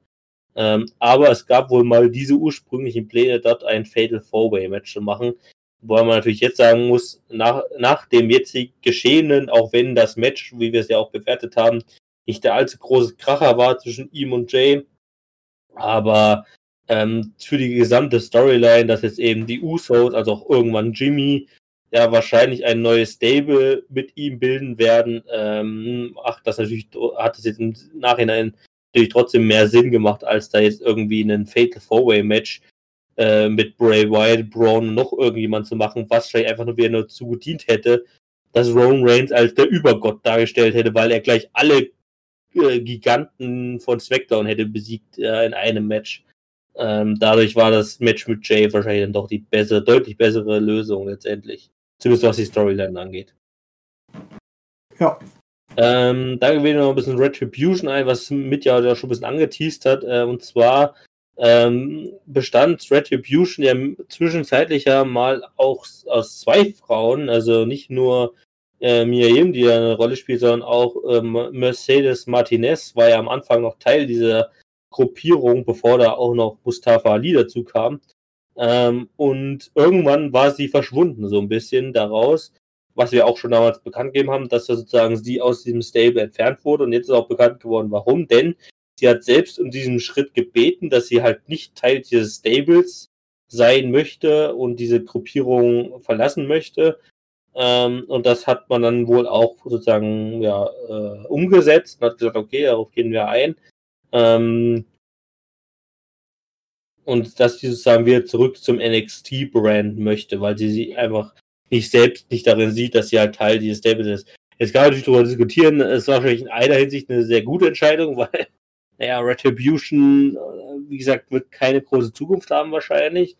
Allerdings ist sie seitdem, glaube ich, auch nicht mehr allzu sehr bei NXT aufgedreht. Also ähm, da ist schon auch so einfach so ein bisschen der Punkt gewesen, ja, man hatte die Chance, hat er gesagt, nee, will ich aber nicht. Ähm, und dann muss man natürlich dann auch ein bisschen die Konsequenz eingehen, dass man sagt, dass man dann erstmal nicht so viel Einsatzzeit bekommt, weil man natürlich nicht mehr eingeplant war. Ähm, und das jetzt erst wieder aufgebaut werden muss. Ähm, aber ja, ich glaube, ja, gut, aber ich glaube, sagen, dass, dass eine gute Entscheidung war. Ich glaube dass auch, dass das eine gute Entscheidung aus ihrer Sicht halt war, weil äh, da wäre es halt dann komplett verloren gegangen, äh, was diesen Stable halt betrifft und wer in der Karte bekommen.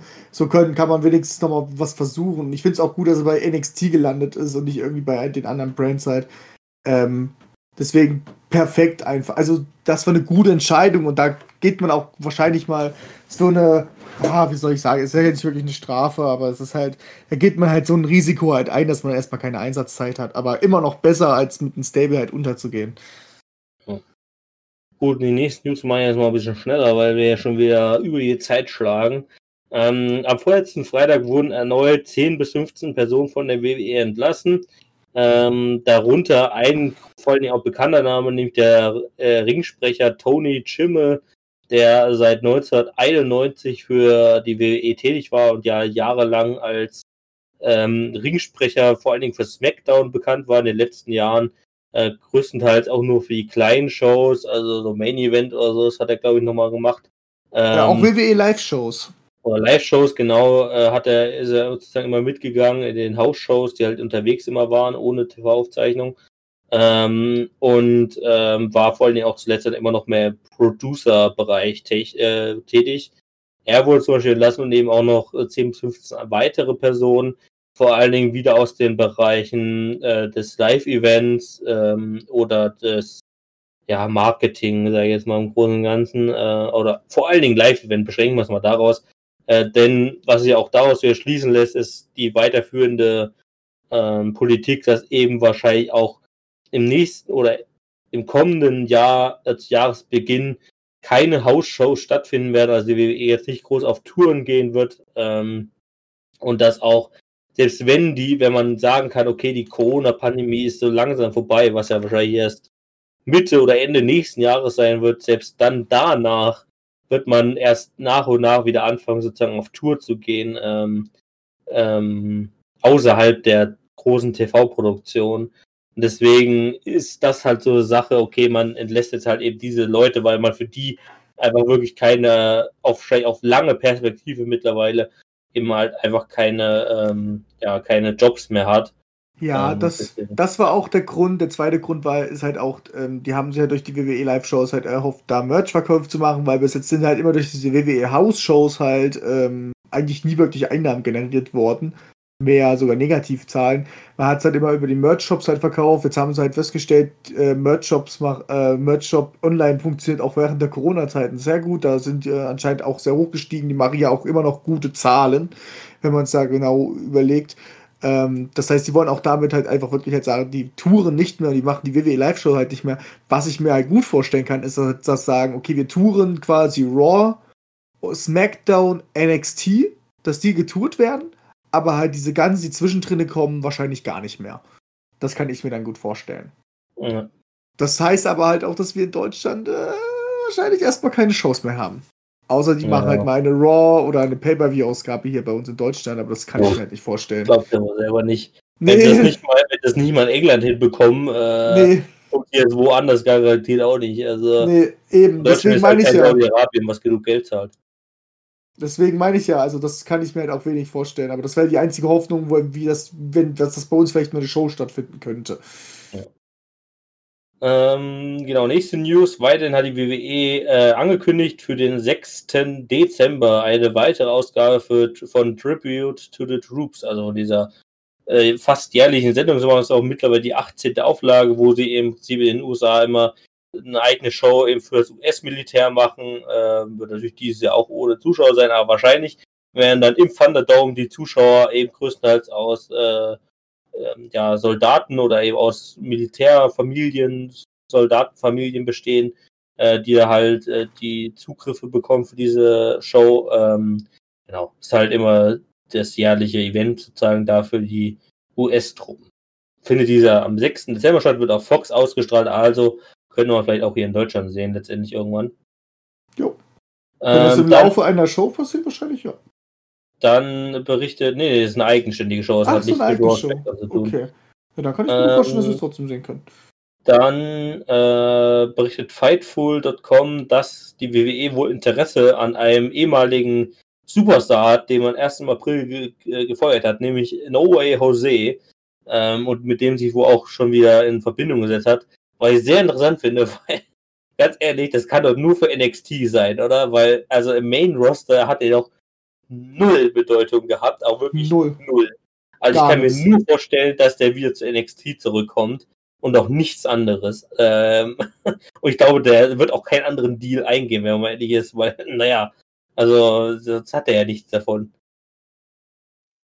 So, ähm, die Bella Twins, also Nikki und Brie Bella, waren diese Woche bei Access Hollywood, das ist wohl so eine US-Sendung, äh, zu Gast per Livestream und ähm, deuteten bei dieser Gelegenheit an, dass sie wohl eine oder dass sie mit einer möglichen Rückkehr zur WWE liebäugeln ähm, und haben da eben gesagt, ja, sie könnten sich vorstellen, nochmal einen allerletzten Run zu machen und zwar auch gemeinsam für die WWE Women's Tag Team Division oder Championships.